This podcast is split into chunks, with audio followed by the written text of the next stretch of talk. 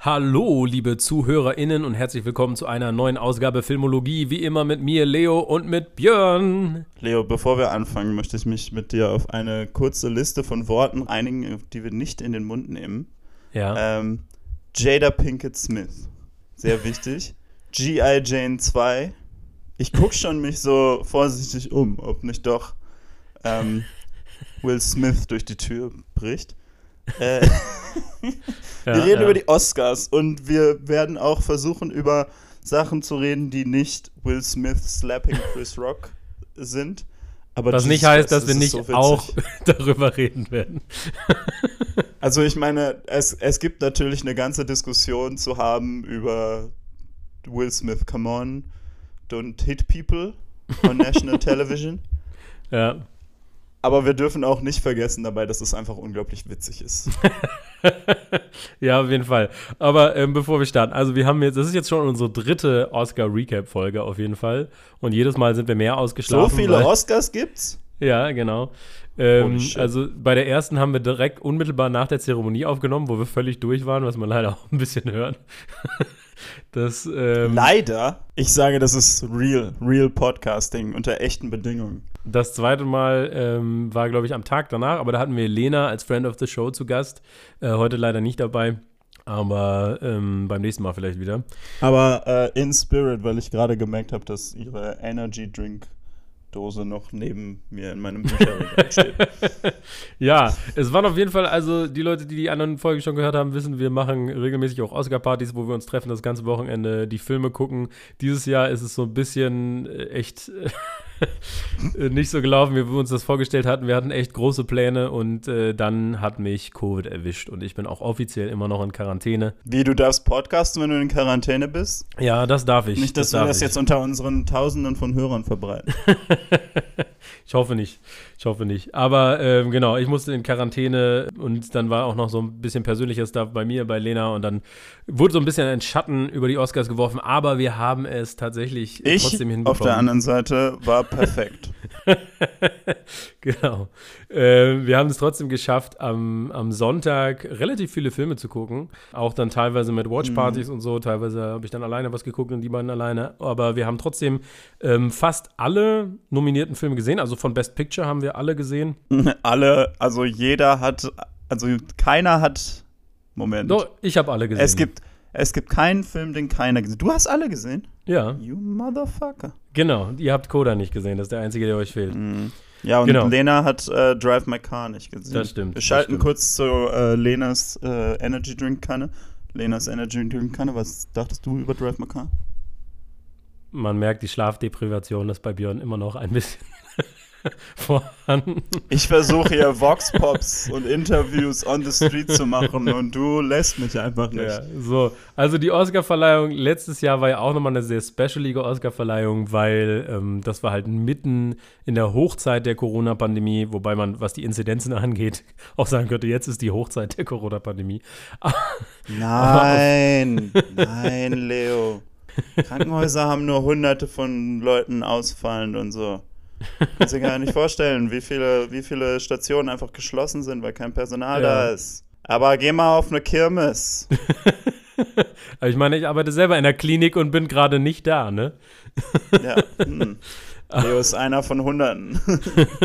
Das stimmt, auf jeden Fall. Aber also die Oscars waren schon ein bisschen strange, weil sie waren halt viel kleiner, sie waren halt ohne große Musical-Nummern und so weiter und so fort, ohne Host sowieso. Das war ja schon die Jahre davor so, was ich immer irgendwie ein bisschen schade fand. Und äh, jetzt dieses Jahr wieder ein bisschen größere Verleihung, wieder im Dolby Theater, diesmal mit Hosts, mit äh, musikalischen Darbietungen auch wieder.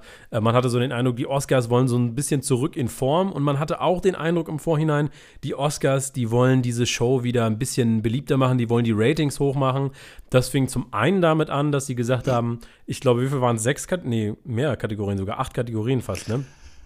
Ähm, Ja. Über ein Drittel der Kategorien wird verliehen vor dem Telecast quasi und dann aufgezeichnet und dann in der Übertragung dann mit reingeschnitten, aber gekürzt, sodass das Aufstehen und Hingehen zum Preis und Teile von den Reden kurz geschnitten werden. Das ist schon mal eine strange Choice. Also, sie haben ja schon mal überlegt, Kategorien komplett einfach zu pre-tapen an einem anderen Tag. Wo es einen großen Boykott gab, so von wegen, man soll alle zeigen und so.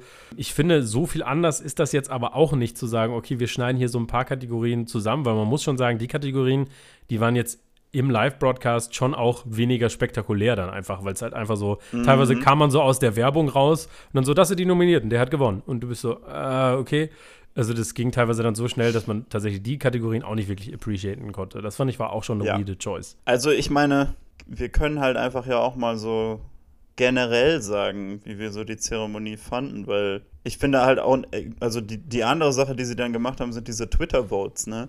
Ja, und genau, das wäre die zweite Sache, die ja die ich gesagt hätte. spektakulär meiner Meinung nach nach hinten losgegangen also, sind oder nach vorne, because it's really fucking funny. Das ist auf jeden Fall ein klassischer ähm, Fall von McBoat Facing. Ich sag mal so, wenn nicht ein Held in einem dunklen Anzug, ein Mann, der von Gott auf die Erde getan wurde, um Menschen zu beschützen, wenn der nicht eingegriffen hätte und, und einen Moment geschaffen hätte, den die ganze Welt, einen, einen Slap, den die ganze Welt gehört hätte. Wenn er das nicht geschaffen hätte, dann wäre, glaube ich, das, worüber alle reden, dass die Oscars Flash Enters the Speed Force den größten Cheer-Moment in Cinema gegeben ja, haben. Also vielleicht, ein, und dann vielleicht so ein bisschen Clip Kontext. gespielt haben, wo so Ezra Miller der dann einen Tag später verhaftet wurde, für, dafür jemanden anzugreifen, wo er so sich so zeigt, so, ah, ich kann in die Speedforce gehen, ah, I can do this, yeah. I can do aber, this. Aber Björn, vielleicht, vielleicht ein bisschen Kontext. Wir können ja nicht davon ausgehen, dass alle die Oscars gesehen haben. Und ich glaube, wenn Leute die Oscars gesehen haben, haben sie nur den Will Smith-Clip gesehen. Ähm, also, die Oscars haben im Vorhinein gesagt, hey, wir wollen populäre Filme in die Oscars einbinden, sicherlich einfach nur um die Ratings hochzukriegen, dass Leute das irgendwie gucken, weil sie denken, ah, guck mal, Actionfilme und Blockbuster-Filme werden auch recognized und so, ne? Klar. Leo, und, das ist ähm, doch ein genuines, äh, gen genuiner Wunsch das ganze Kinopublikum wieder zu spiegeln. Come on. Genau. Und die Idee von den Oscars war, jetzt, das muss man sich auf der Zunge zergehen lassen. Wie gesagt, ein klassischer Fall von McBoatfacing. Alle kennen den Fall von Boaty McBoatface, wo der Name eines, äh, eines äh, Forschungsmaриneschiffs irgendwie für das Internet zum Abstimmen äh, freigegeben wurde und Boaty McBoatface gewonnen hat. Und sowas ähnliches ist halt wieder passiert, weil sie gesagt haben, man kann über Twitter mit Hashtags voten. Und wenn wir eins seit Hashtag Release the Snyder Cut gelernt haben, ist, dass es bestimmte Gruppen von Fans gibt, die einfach so Votings hijacken können, die einfach eine Energie und ein Durchhaltevermögen haben, was andere normale Menschen nicht aufbringen können, weil die auch irgendwie zu tun haben, Besseres. Aber. Und ich meine, das muss man ja auch ein Stück weit respektieren. Also ich meine. Fuck. Ja. Wenn die jetzt alle sich feiern wollen dafür, dass sie Zack Snyder zwei Oscars eingebracht haben, auch wenn es keine Oscars waren, aber genau. das also, hält die ja nicht auf, ne? Ja, das abzufeiern. Ach, also muss es gibt, man ihnen das gab, vielleicht auch ein bisschen gönnen. Es gab keine Oscars dafür, sondern es gab eben im, im Telecast halt einen Spot dafür. Ich glaube auch, dass der eigentlich größer sein sollte ursprünglich und sie dann aber gemerkt haben, ist ein bisschen peinlich, was hier rausgekommen ist und das deshalb halt so ein bisschen kurz vor der Werbung und so zwischendurch, weil also es gab zwei Voting. Es gab einmal den Voting für bester Cinema Cheer Moment also, mhm. was, was, hat einem Kino zum Cheeren gebracht? Und zwar generell, ne? Nicht, nicht jetzt aus dem letzten Jahr. Und dann gab es ja. ähm, der beste äh, populäre Fanfilm sozusagen. Und ich habe schon in unserem WhatsApp-Chat gesagt, wenn Zack Snyder's Justice League das Ding gewinnt, dann mache ich einen Tableflip. also, ich muss mal gerade noch den Best Cinema Cheer Moment äh, aufrufen, beziehungsweise nicht den Moment, sondern was sonst noch drin war. Aber also ich weiß ähm, es glaube ich noch relativ gut. Also ja, also es fing an mit ähm, Neo, wie er der Kugel in Matrix ausweicht. 100% Cinema Cheer Moment. Sowas von cool, fucking amazing. Dann war auf jeden Fall Endgame drin, wie die ganzen Avengers aus dem Portal kommen. Auch, auch auf jeden Fall ein Cinema Cheer-Moment. Definitiv cool. Es war eine Musical-Nummer von Dreamgirls drin. Das habe ich nicht so ganz verstanden, aber der Moment war auf jeden Fall so, habe ich so gedacht, ah, ja, hm, ich Wenn ich das gesehen hätte, hätte ich vielleicht auch gecheert. Wie man ja. da cheeren könnte, ja. ähm, und dann war noch, ah ja, genau, dann waren noch die drei Spider-Man aus No Way Home drin. Das, ja, ein bisschen Recency-Effekt, so, aber ja, auf jeden Fall was, wo ich richtig excited war. Genau. Ja, also ist, ist ein bisschen Recency, aber ist solide auf jeden Fall. Kann man, kann man, kann man machen. Mir ja, würden ja. wahrscheinlich noch ein paar andere einfallen. Fucking ja, so ja. Theodens Speech vor Minas Auf Tirith. jeden Fall, ja. Sowas. Ja, und dann der Gewinner ist Flash Enters the Speed Force. Und wie gesagt, Dann zeigen die einen Clip und der Clip ist so antiklimaktisch. Also, also das ist einfach kein Cheer-Moment. Nicht, was die gezeigt haben, oder? nee, also keine Ahnung, ich weiß es auch nicht, aber. Also ähm, wir haben ja, wir haben ja den Film gesehen, vier Stunden Film. Vielleicht Oh ist es auch einfach so, dass jeder Moment in diesem Film zu lang ist, um ihn so effektiv in eine Oscar-Montage einzubauen. aber soweit ich weiß, ja, also er, er, er zeigt sich dann so ein bisschen hoch und dann rennt er halt los. Und das Ja. war's. Das ist der größte Und Cinematic-Moment, die Snyder Das ist der Bros. haben größte gehijackt. Cinema-Cheer-Moment. Fucking amazing. So, und dann, Snyder Bros. dann kamen die Top 5 populäre Filme und da war Zack Snyders Justice League nicht erlaubt, weil es ein Director's Cut ist und kein Film. Das Mm. ja, heißt, das also war weil der halt keinen Theatrical Release hatte. Ne? Genau, genau. Das heißt, der war nicht eligible, was mich schon mal gefreut hat, was die Snyder Bros. natürlich nicht abgehalten hat. Also es fing gut an. Es fing ja gut an. Das ist aber tatsächlich, also das ist ja die Kategorie, bei der die Snyder Bros nicht mal die einzigen waren. Also das ist die Kategorie, die von vorne bis hinten fucked with ist. So, das stimmt. ich glaube, da sind halt zwei, also Platz 4 und 5 sind halt so. Tick, ah, tick, da haben, boom. glaube ich, Leute für abgestimmt, die so, die so wirklich happy mit diesen Filmen waren und so. Und Ja. dann kommt irgendwie Tick, dieser tick, boom und strange Spider-Man No Johnny war's. Depp-Film. Ja, genau. so ein Johnny Depp-Film, wo so Johnny Depp sein Johnny Depp-Ding macht, den niemand auf der Welt gesehen hat. War der nicht sogar im so. Ausland produziert? Irgendwie eine chinesische Produktion Ja, ja, ja. oder so mit Johnny Depp? Genau. Sah auch nicht gut aus, muss man sagen. Sah auch überhaupt nicht gut aus. Und du kannst dir so richtig merken, so, oh, die haben echt gesucht. Die haben echt nach einem Moment in diesem Film gesucht, den man da so reintun kann. und dann dieser, dieser strange Cinderella-Film und dann halt Zack Snyder's Army of the Dead. Zack Snyder's Army of the Dead ist der Fucking amazing. populärste Film So fucking funny. 2021. Darüber Aber- haben wir auch eine Folge gemacht. Gerne reinhören. Also, ja. Und was man dazu ja auch sagen muss, und wie, wie so vieles, wie so vieles bei diesen Oscars, zieht das ja einen Rattenschwanz hinter sich her. Weil, wenn du jetzt auf Wikipedia guckst, ne, dann steht Mhm. das da, weil natürlich Wikipedia kann ja jeder editen und wir sollten Wikipedia nicht trauen, ne? Das steht da so drin, als hätten die einen Academy Award gewonnen. Das ist so gut. Ah, so funny. ähm, Ja, Ja. also das war halt so das Ding, wo die Oscars gesagt haben, wir wollen wieder die Ratings hochkriegen. Man hat auch gemerkt, okay, dieses äh, Kategorien, das war halt, um, um die Show ein bisschen zu kürzen. Ironischerweise war es, glaube ich, die längste Show in den letzten drei oder vier Jahren. ja. Und dann haben sie halt ständig noch irgendwelche Stars. Also das mit den Reunions fand ich tatsächlich cool. Also sie haben so ein paar Presenter-Reunions gemacht, irgendwie Ja. 15 Jahre Juno, äh, 60 Jahre The Godfather, Und 28 dann Jahre 28 Pulp Fiction. Jahre Pulp Fiction. Aber wir wissen ja, wir feiern jedes Jahr. Jedes Jahr haben wir die jährliche Pulp Fiction Reunion bei den Oscars. Deswegen, deswegen ist es nicht komisch, dass die 28 Jahre Pulp Fiction Reunion gemacht haben. Das ist, Dann das haben ist sie den ganz Dude, normal. Den Dude von Euphoria als Presenter gehabt. Sie haben Tony Hawk als Presenter gehabt. Ähm, Ja, Für den Bond-Tribut. also das ist wirklich das Ding. Wenn wir jetzt mal einfach wirklich so sagen, so wie so unsere generellen Eindrücke. Ich habe so Mhm. den Eindruck, also für mich war die Zeremonie bis auf Will Smiths wunderbaren Moment einfach so die schlechteste seit langem. Oh, das, das würde ich nicht sagen. Glaube ich.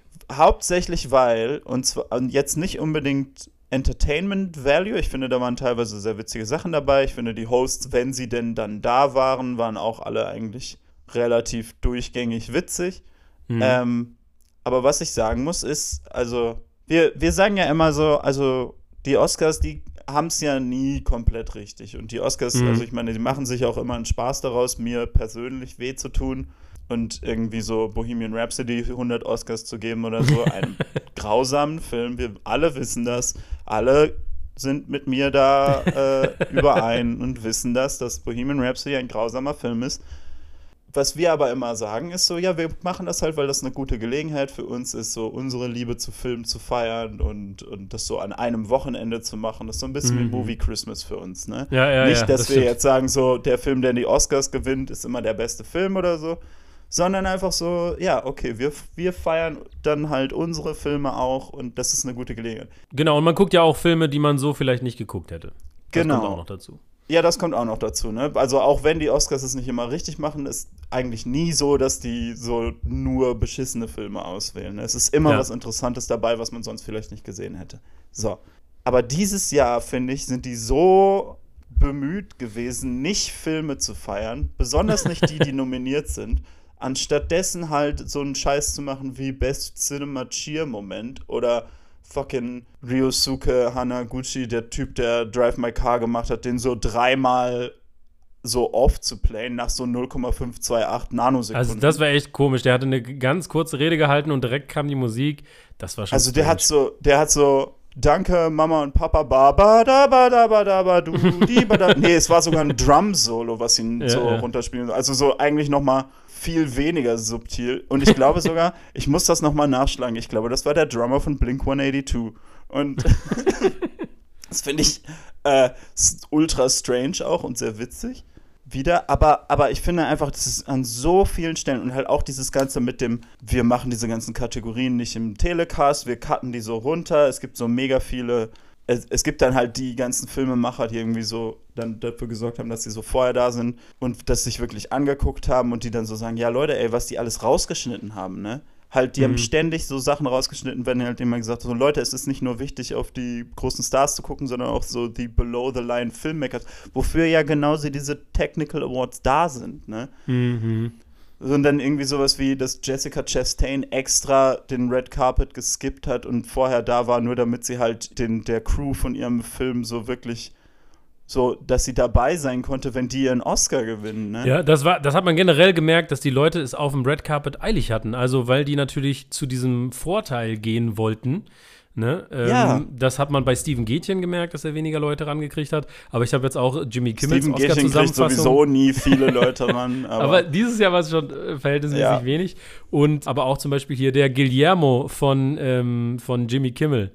Ähm, da Mhm. haben sie auch gezeigt, wie viele einfach an dem vorbeigerusht sind, weil die Stars natürlich auch gerne die anderen Kategorien unterstützen wollten. Also das war eine weirde Choice. Und ganz ehrlich, wie viel haben die gespart dadurch? Wie viel haben die Ja, gespart? nichts- Viertelstunde oder nichts so? ist ja gerade der. Punkt, ne? Die Zeremonie war trotzdem länger. Und ich finde Ja. es so, und du merkst halt so richtig so, wer, wer findet das denn jetzt gut? Wer sitzt denn hier und sagt so, äh, warum mussten wir uns das angucken? So, ich habe das Gefühl, dass so alle Filmemacher und so, die sitzen alle da und sind so, gib doch mal ein bisschen Respekt an diese Leute, das ist so scheiße. Und was ich auch noch gesehen habe, was dieses Jahr mich genervt hat, weil ich halt, also wirklich ja für Mitchells vs. The Machines brenne für diesen Film und so. Und die haben dann auch nochmal so gesagt, so ja, also die freuen sich auch für Encanto, aber was halt dieses Jahr richtig viel war, ist so einfach Jokes darüber, dass Animationsfilme halt für Kinder sind und Erwachsene sollen die nur so über sich ergehen lassen. Ja, ja, ja. und irgendwie stimmt. sowas, also einfach so während dieser Zeremonie Sachen runterzureden, irgendwie Witze darüber zu machen, dass niemand Last Duel gesehen hat, wenn der, wo Last Duel einfach besser ist als manche von den Filmen, die nominiert sind und so. Und ich Ja. denke so, ja, aber wo bleibt denn, wo bleibt dabei das Feiern von Filmen? Ja. Und das fand ich dieses Jahr echt, fand ich dieses Jahr echt ein bisschen krass. Und dann Man könnte halt eher einen Witz darüber machen, warum hat keiner Last Duel gesehen, wenn der so gut ist, ne? Also, Ja. das kann man ja auch machen. Also, genau. Es ist ja da, es ist ja alles da, aber die machen immer dieselben so billigen Witze. Der Film war zu lang, der Film war zu artsy und den Film hat keiner gesehen. Und dann denke ich halt so, ja, das ist doch, ist doch scheiße. Ist auch vor allem immer dasselbe, ist langweilig. Ja, das stimmt auch. Also ich weiß schon, was du meinst auf jeden Fall mit dem, dass man Filme mehr hätte feiern können und die Witze waren tatsächlich so ein bisschen flach auf jeden Fall. Ich fand an sich waren da viele gute Ansätze dabei, die aber halt nicht so gut gezündet haben. Also zum Beispiel habe ich gedacht so, okay, so ein Bond-Tribute ist vielleicht ganz cool, aber da denke ich mir so, okay, ihr wollt die Zeremonie kürzer machen. Ihr habt sowieso Billie Eilish da, die einen Bond-Song singen soll. Also warum macht ihr das nicht Together, zusammen. So, also Ja, solche ja. Sachen halt, ne? Oder zum Beispiel, dass sie dann sagen, wir machen jetzt die first, first ever Live-Performance von We Don't Talk About Bruno. Was schon mal witzig ist, weil der gar nicht nominiert war, weil der nicht eingereicht wurde, weil niemand erwartet hat, dass es so ein Hit wird. So, und dann machen sie We Don't Talk About Bruno, aber sie machen nicht We Don't Talk About Bruno, sondern äh, We're here to celebrate the Oscars oder so, also ändern den Text. Anstelle das halt so, was so eine offensichtliche Opening Number war. Genau, das ist halt das Ding. Stell dir vor, das einfach als Cold Open, so, weißt du? Ne? Ich Und kann mir nur vorstellen, dass die das hatten und dass dann Beyoncé gesagt hat, so, um, actually, I want my pretty boring song. Ich habe gemerkt bei dieser Oscar Watch Party, dass ich aus dieser Gruppe äh, von Leo, Lena und mir einfach der Einzige bin, der so ein bisschen not into Beyoncé ist, weil ihr immer so was so, oh ja, sie ist so eine Queen und ich denke so, ah ja, sie ist so eine Pop-Feministin, die Frauen ausbeutet, die ihr Merchandise ähm, dann so Third World Countries machen. Oh, okay, gut. Queen, I guess. So, okay. Ich meine, die, so der visuelle Style ist schon ganz nice, dass sie sich da so in so einem Tenniscourt in Compton ein, aber sie hat dann auch Wände dahin gemacht, damit man auch nicht die armen Leute im Hintergrund von ihnen. naja, okay. Naja. I guess. I guess Beyoncé ist Queen. Ja, hallo, in sure. der Geschichte, in der Geschichte der Menschheit waren Queens jetzt auch nicht immer äh, unfehlbare Personen. Also ich finde. ja, aber wenn Leute Beyoncé Queen nennen, dann sagen die nicht so, oh, fuck the royalty oder so. Ja, aber hey, hey, es ist eine schwarze Frau, die sich ganz nach oben gearbeitet hat. Also, ne, ich würde mal sagen, die hat schon, die kann sich auch schon so ein bisschen Divatum verdienen, würde ich sagen. Mhm. Mhm. Auf jeden ja, Fall. ich, also, naja, ja, aber ich, also ich, würde sie halt, ich würde sie halt jetzt nicht als Feminist Icon. Das habe ich auch nie gesagt. Das habe ich nie gesagt. Ja, naja. naja, auf jeden Fall, genau. Das fand ich auch, dass We Don't Talk About Bruno, wenn man es schon auf die Oscars umschneidet, ist das so eine obvious Opening Number. Das ist überraschend, ne, wäre das, wenn das nicht tausendmal vor der Werbepause vorher gesagt worden wäre, ne? Also sagt doch nicht. Following, coming up, the first Live-Performance yeah. of We Don't Talk About Bruno. Genau, also diese We Don't Talk About Bruno-Sache, dann haben sie halt die In Memoriam-Section, wo ich mir denke, so an sich eine coole Idee, die so ein bisschen mehr celebratory zu machen. Also Boah, die war mehr, so strange. Aber die es war halt ein bisschen so strange, genau, weil halt, es waren halt dann zwischendurch wurden immer Leute dazugeholt, die halt zu den Leuten, die verstorben sind, so eine kleine Anekdote erzählt haben, was an sich schön ist, aber was natürlich dann wieder diesen Beigeschmack hat, okay, die Leute mit den Anekdoten sind wichtigere Tode als die anderen. Ja, also weißt du, das ist dann so ein bisschen Ja, schwierig. weil die halt Stars sind. Ja, und das andere ist dann halt so, dann war da halt so ein Choir und das war halt mehr so, also mehr halt so cheerful Gospel-Musik, was ich auch irgendwie cool finde, ne? dass man so sagt, okay, wir feiern diese Leute. Aber dann war es halt wieder strange, weil dann war halt vorne ein Gospelchor, der halt so getanzt hat und dann waren die Leute halt wieder so irgendwie im Hintergrund, so im Backdrop, ne? Ja, und, und die Kamera war, hat sich ja. auch Mühe gegeben, dass man so wenig davon sieht wie möglich.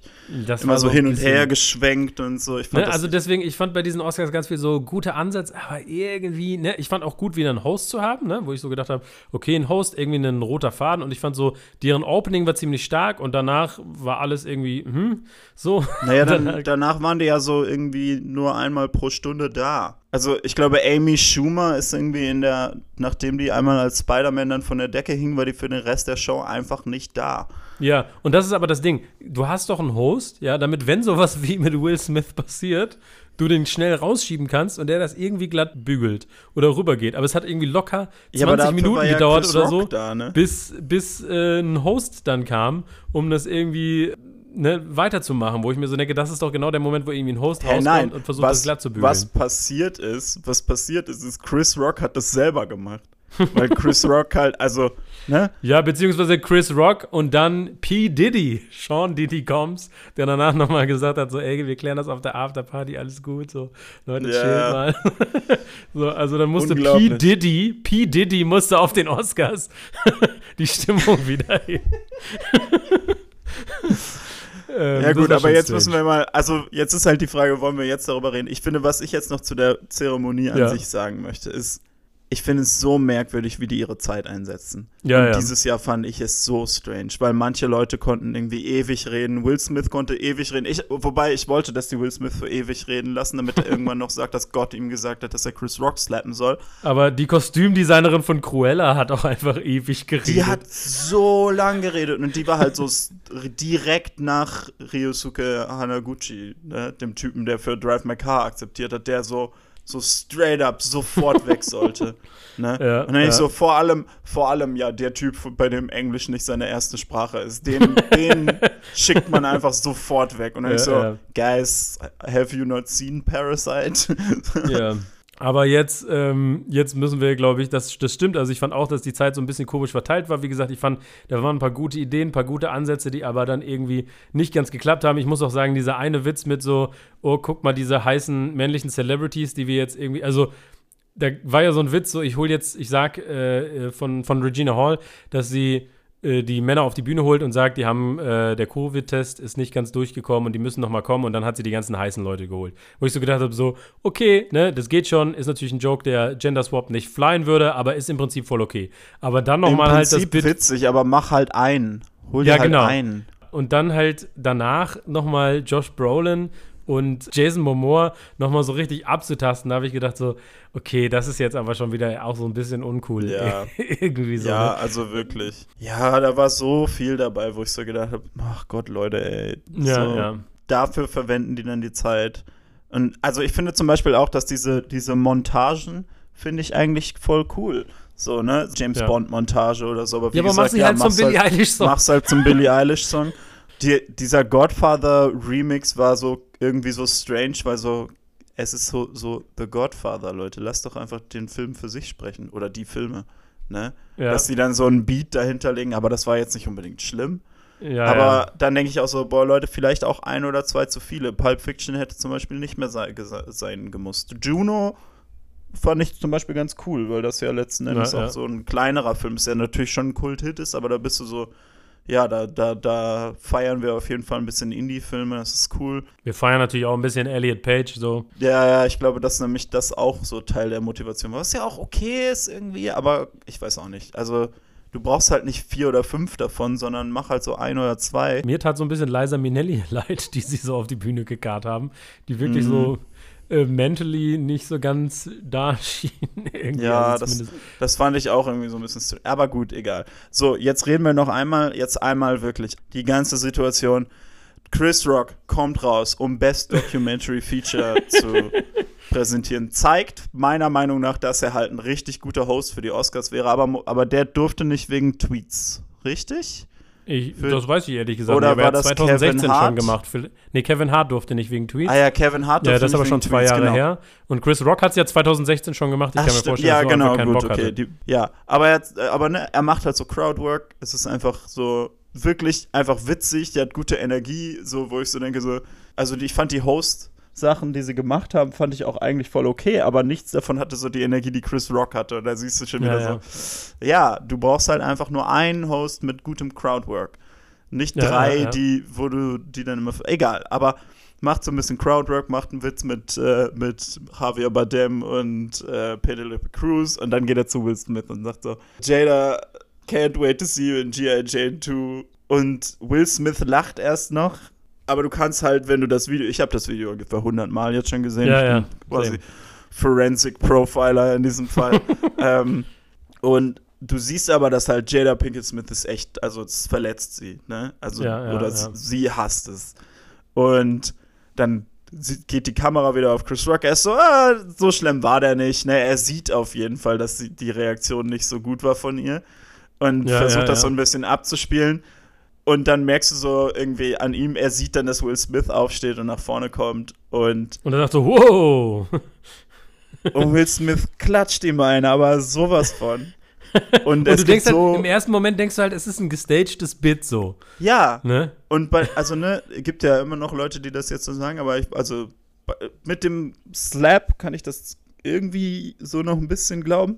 Aber dann geht Will Smith halt zurück und setzt sich hin und Chris Rock ist so understandably shocked. Ne? Will Wow. Smith just smacked the shit out of me. Und Will Smith schreit dann halt einmal durchs ganze Auditorium so, keep my wife's name out your fucking mouth. So zweimal. Und das Ja, und ist so Chris der Rock Moment, wo ich dann zwischendurch so denke, Dude, it was a G.I. Jane joke. ja. Ähm, Ja. das ist dann so der Moment, wo ich so dachte, okay, wenn die jetzt hier so fucking im Live-TV droppen, dann ist das auf jeden Ja. Fall nicht geplant gewesen. Ne? ähm, Auf jeden Fall. Und man sieht auch an den, man sieht auch, dass die Crowd erstmal so ein bisschen lacht, ne? Als er ihn geslappt hat, Mhm. dann zurückgeht und wo er dann so, äh, keep your wife's name out of my, äh, your fucking mouth, äh, merkst du halt, wie die ganze, die ganze Stimmung im Saal plötzlich so kippt Ja, einfach und alle sind so. Und man sieht es am besten an Lupita Nyong'os Gesicht hinter Will Smith. Bestes Reaction Face auf jeden Fall. Äh, große Lupita-Liebe auf jeden Fall. ne, das Ähm, Beste hat Nicole Kidman. Ja, es stimmt, die hatte auch eine ziemlich So gute Reaktion. so, Aber auf jeden Fall, so richtig aus dem Sitz. Die Stimmung kippt halt so plötzlich. Und ähm, im, ich sag mal, im amerikanischen Broadcast wurde das ja auch schon zensiert. Da haben sie die Audio Ja, einfach gecuttet nach dem, nach dem Slap. Und äh, wir aber natürlich im internationalen Fernsehen sind da nicht ganz so zart beseitet. Aber auf jeden Fall, äh, ja, jetzt erstmal so ein bisschen Hintergrund. Also, warum ist dieser Witz äh, so schlecht angekommen bei Jada Pinkett Smith? Jada Pinkett Smith hat Alopecia, was äh, eine Krankheit ist, wo du kreisrunden Haarausfall kriegst. Sie war da relativ offen mit. Ich wusste es jetzt nicht, ich habe es nicht mitbekommen, aber äh, sie hat da wohl in Talkshows und so drüber geredet und deswegen trägt sie halt die Glatze. So, jetzt macht Ist ja auch ähm, alleine schon ein Schritt, ne, zu sagen, du trägst die Glatze, weil ich glaube, also ist ja auch jetzt wirklich nicht ankommen, einfach dann eine Perücke zu tragen. Genau, genau. Und ähm, Chris Rock ähm, macht halt diesen G.I. Jane-Witz. G.I. Jane, auf Deutsch, glaube ich, die Akte Jane. Ein Film von 1997, also schon irgendwie ähm, outdated Referenz irgendwie. Ähm, das ist ein Film mit Demi Moore, die halt ähm, da halt auch eine Soldatin spielt und da halt den Kopf kahl geschoren hat und so.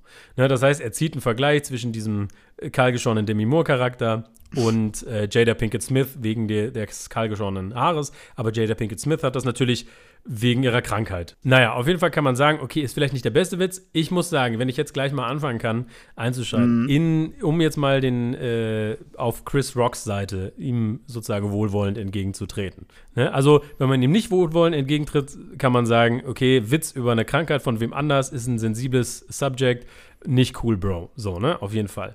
Ja. Wenn man so ein bisschen in seine Richtung will, kann man natürlich sagen, okay, ich weiß noch von den 2016er Oscars, dass Chris Rock gesagt hat, so als sie ihn vorher gefragt haben, ja, wie machst du es als Host, sagt er, ja, manchmal gucke ich mir halt vorher an, was tragen die, wie sehen die aus, die Leute, und dann schreibe ich eben schnell Jokes dazu. So, ich kann mir vorstellen, weil Jada Pinkett Smith auch noch so ein olivgrünes Outfit hatte, mit so einem Reißverschluss und so einem hohen Kragen, dass ihn das einfach so ein bisschen an Militär dann erinnert hat, in Kombination mit dem Buzzcut. Und er deswegen auf diesen G.I. Jane-Witz gekommen ist. Weil du hast ja eigentlich Ja, noch ja, ja. neuere Referenzen als G.I. Jane, wenn es um, um glatzköpfige. Ja, ich meine, äh, das hätte auch ein Charaktere Britney Spears-Witz sein können, ne? Also, ja, ja, genau, genau.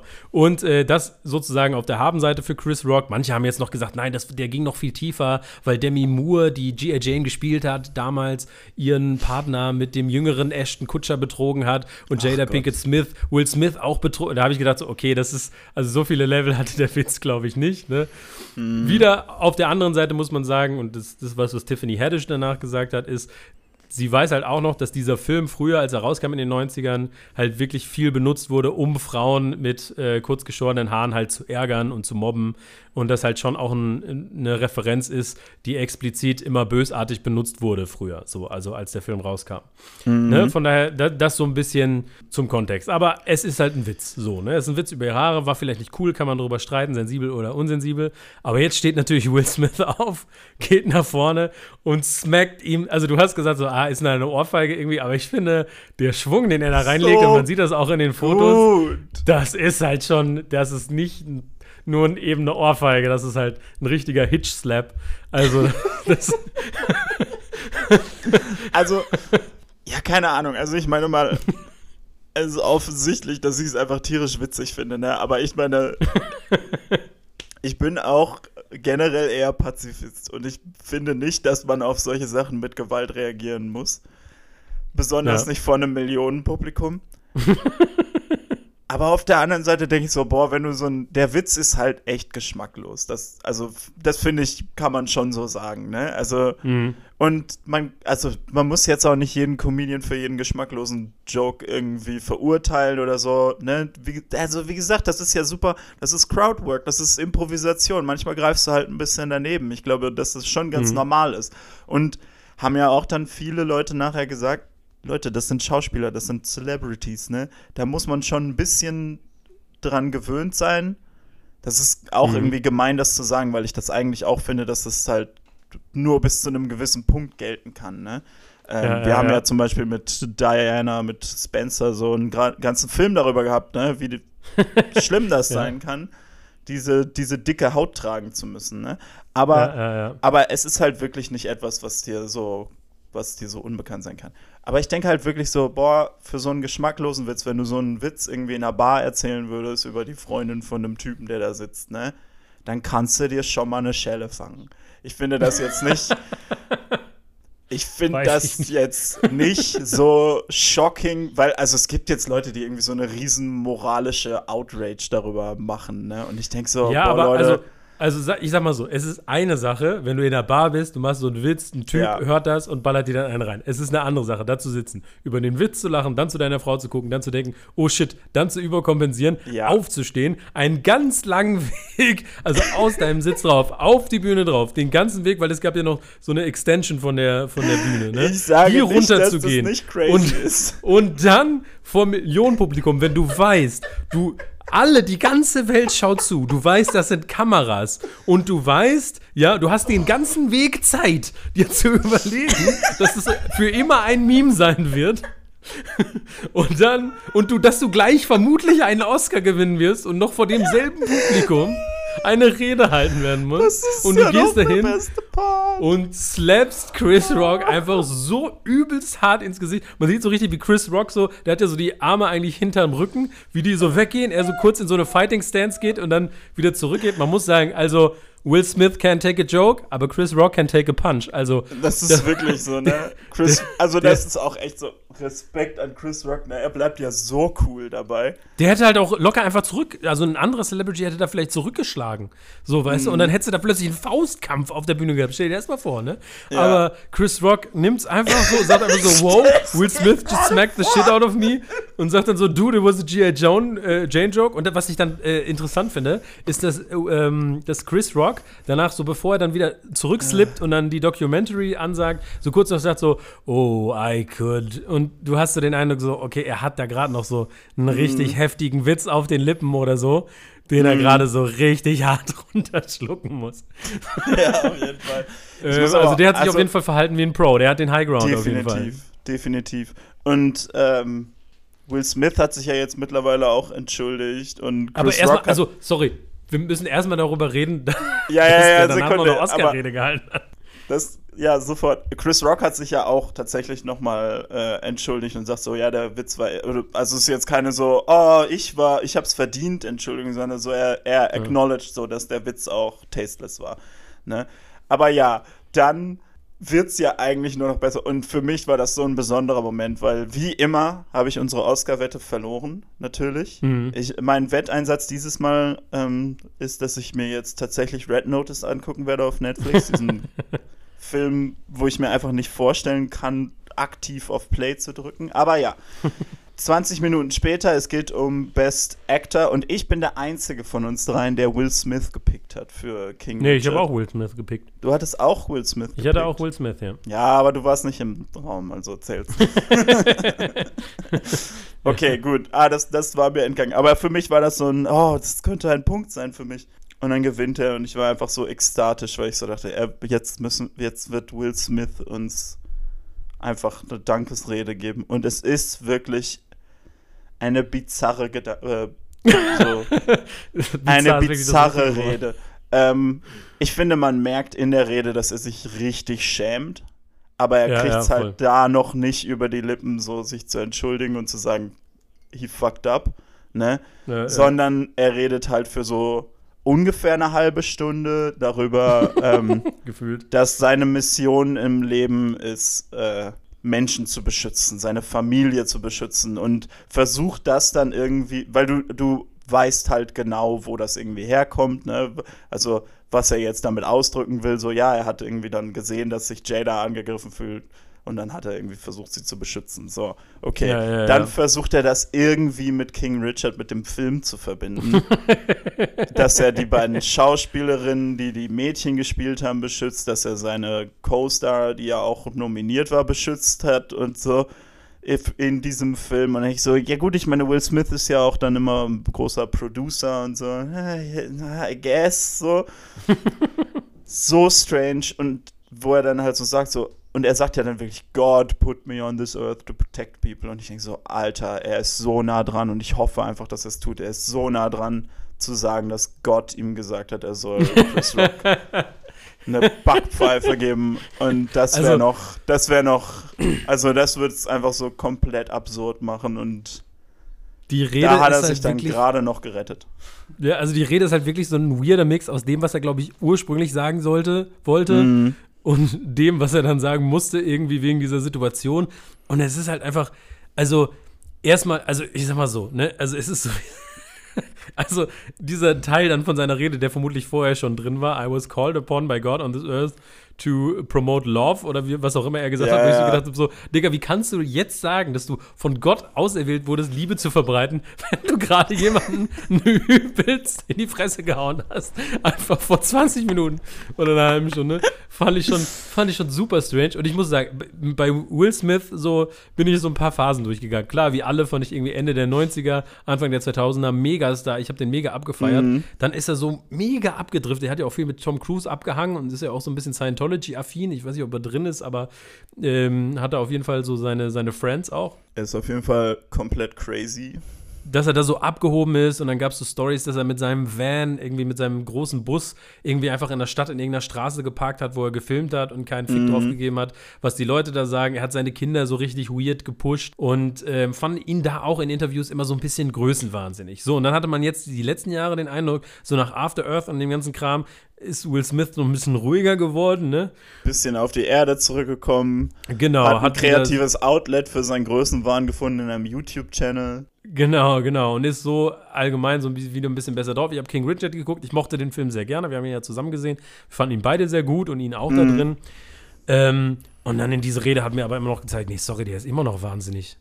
Der Typ. Ja, also, crazy, ne? also, also ich finde, das finde ich also so geil, deshalb liebe ich dieses Interview danach von Entertainment Weekly, glaube ich, mit John Leguizamo, ähm, Mhm. weil, er, weißt du, Will Smith stellt sich da hin und sagt so, I was called upon by God und bla bla bla und diese Geschichten und nimmt sich so wichtig, ne? Also, Ja. er ist ja ein guter Schauspieler und er ist ein Megastar, aber er nimmt sich so fucking wichtig, so als wenn er, also, sorry, du bist jetzt irgendwie, also du rettest keine Menschenleben oder so. Ich, also ich bin der Letzte, der irgendwie an der, an der Power des Kinos zweifelt oder so, ne? Und ich liebe dieses Medium und ich bin auch der Meinung, dass es Brücken bauen kann, bla bla bla, altes Gedöns, ne?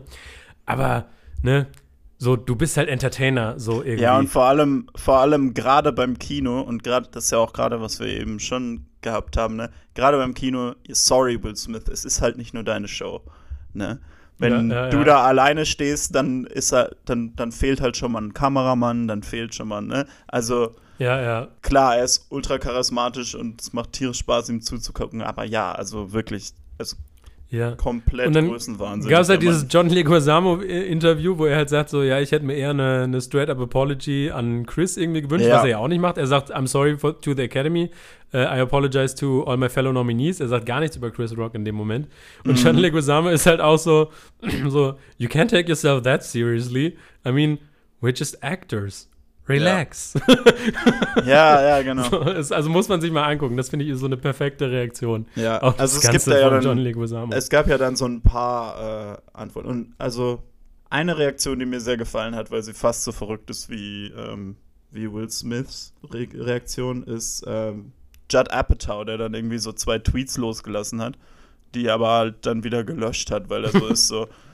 Da so, das sind dann diese Leute, die sagen, ja, ja, aber das ist doch, das kann man doch nicht so einfach so auf die leichte Schulter nehmen. This was, er schreibt irgendwie, this was pure, uncontrolled, out of control rage and violence. He could have killed him. Und du bist so, Alter, so nichts daran sah eigentlich out of control aus. Das ist ja gerade, was es so bizarr macht, ne? Dass es so richtig langsam dahin läuft. Und du, du denkst so, er weiß genau, was er machen will. Er slappt er gibt ihm so. eine Schelle und läuft dann nicht. genauso langsam zurück. Ja. Und für mich ist es auch so, also ja, und dann denke ich so, das ist halt schon crazy. Aber ja, also, also Will Smith ist auf jeden Fall so in the wrong hier. Ja, ja. Also wie gesagt, meiner Meinung nach so, es gibt so ein Spektrum, wie du auf so einen Witz reagieren kannst und es gibt so eine Linie auf diesem Spektrum, wo du dann so, so definitiv in Crazy Town bist. ja. Und wie gesagt, eine ne, ne Schelle an sich ist jetzt nicht unbedingt so weit, so weit über der Linie, sagen wir mal. Ähm, eine Schelle von einem Millionenpublikum, das ist halt eine andere Geschichte. Also äh, Jim Carrey hat ja auch sehr, äh, sehr allergisch darauf reagiert in dem Interview danach. Ja, er meinte, auch, ja. es hat ihn, äh, I was sickened, sagt er da so, weil er auch dann die Standing Ovations danach äh, für Will Smith bei dem Oscar-Win scheiße fand, dass er nicht Mhm. rausgeschmissen wurde. Er meinte, Ähm, er versteht, warum Chris Rock keine, äh, keine Anzeige macht. Das war ja auch, stand dann auch im Raum, macht das, macht das nicht. Und er hat Mhm. relativ zügig gesagt, nee, nee, ich werde nichts machen. Und äh, Jim Carrey war so, ich hätte ihn für 200 Millionen äh, verklagt. Das Video ist jetzt überall und wird immer benutzt jetzt für ewig. So, wo er auch recht hat. Also, wie hart das jetzt Ja. weggemimt wird. Das wird jetzt für mehrere Monate, wenn nicht sogar Jahre, dieses ähm, Batman schlägt Robin-Meme ersetzen einfach. Ja, ja ich habe mich halt einfach auch schon gewundert, dass, ähm, also ich war mir so sicher, dass wir so innerhalb von Sekunden, nachdem die, die Acting-Clips für die Best Actor-Kategorien gelaufen sind, dass wir dann schon Videos sehen, wo dann halt dieser Slap in die, in die Will Smith-Portion rein ähm, geschnitten Ich ist. finde es auch so witzig, dass vor den Oscars äh, Will Smith auf Instagram einen Post gemacht hat mit Fotos von ihm und Jada, wo, wo der Untertitel ist: Me and Jada Pinkett Smith got all dressed up to choose chaos.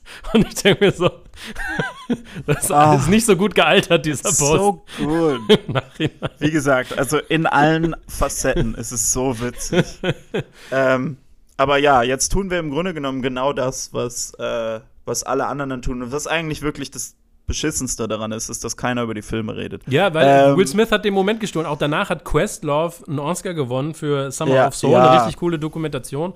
Und der Broadcast wurde sogar abgebrochen, glaube ich, weil die Academy dann kurz Panik hatte oder was auch immer. Ist das jetzt confirmed, dass das was damit zu tun hatte? Ich äh, weiß nicht, ob das Wissen offiziell das? confirmed ist, aber das ist, glaube ich, so die General Aber da war ja, Opinion. ja, aber da ist auf jeden Fall dann der Broadcast weg gewesen für eine Weile. Und dann haben wir uns ja auch gefragt, so ist es jetzt so, dass irgendwie vielleicht da noch Drama im Raum war oder so, aber scheint ja nicht so gewesen zu sein, zumindest nicht, was ich gehört habe. Also manche Leute haben auch gefragt, warum hat er erst über den Joke gelacht und ist dann hochgegangen. Da würde ich einfach sagen, ich glaube, manchmal brauchst du einfach einen Moment, um das zu checken. Und ich glaube, wenn er halt rüberguckt und merkt, okay, meine Frau ist voll verletzt, dann ist egal, ob er Ja. den Joke witzig fand oder nicht. Also Ich finde, das siehst du, das siehst du in dem Punkt. Ich glaube auch tatsächlich nicht, dass Will Smith persönlich so ein Riesenproblem mit dem Witz hatte, sondern dass er gesehen hat, dass es halt Jada wirklich. Vielleicht war es ihm dann auch peinlich, dass er hat. darüber gelacht hat und deshalb so Ja. diese Überreaktion, weiß man ja auch nicht, kann man auch mutmaßen.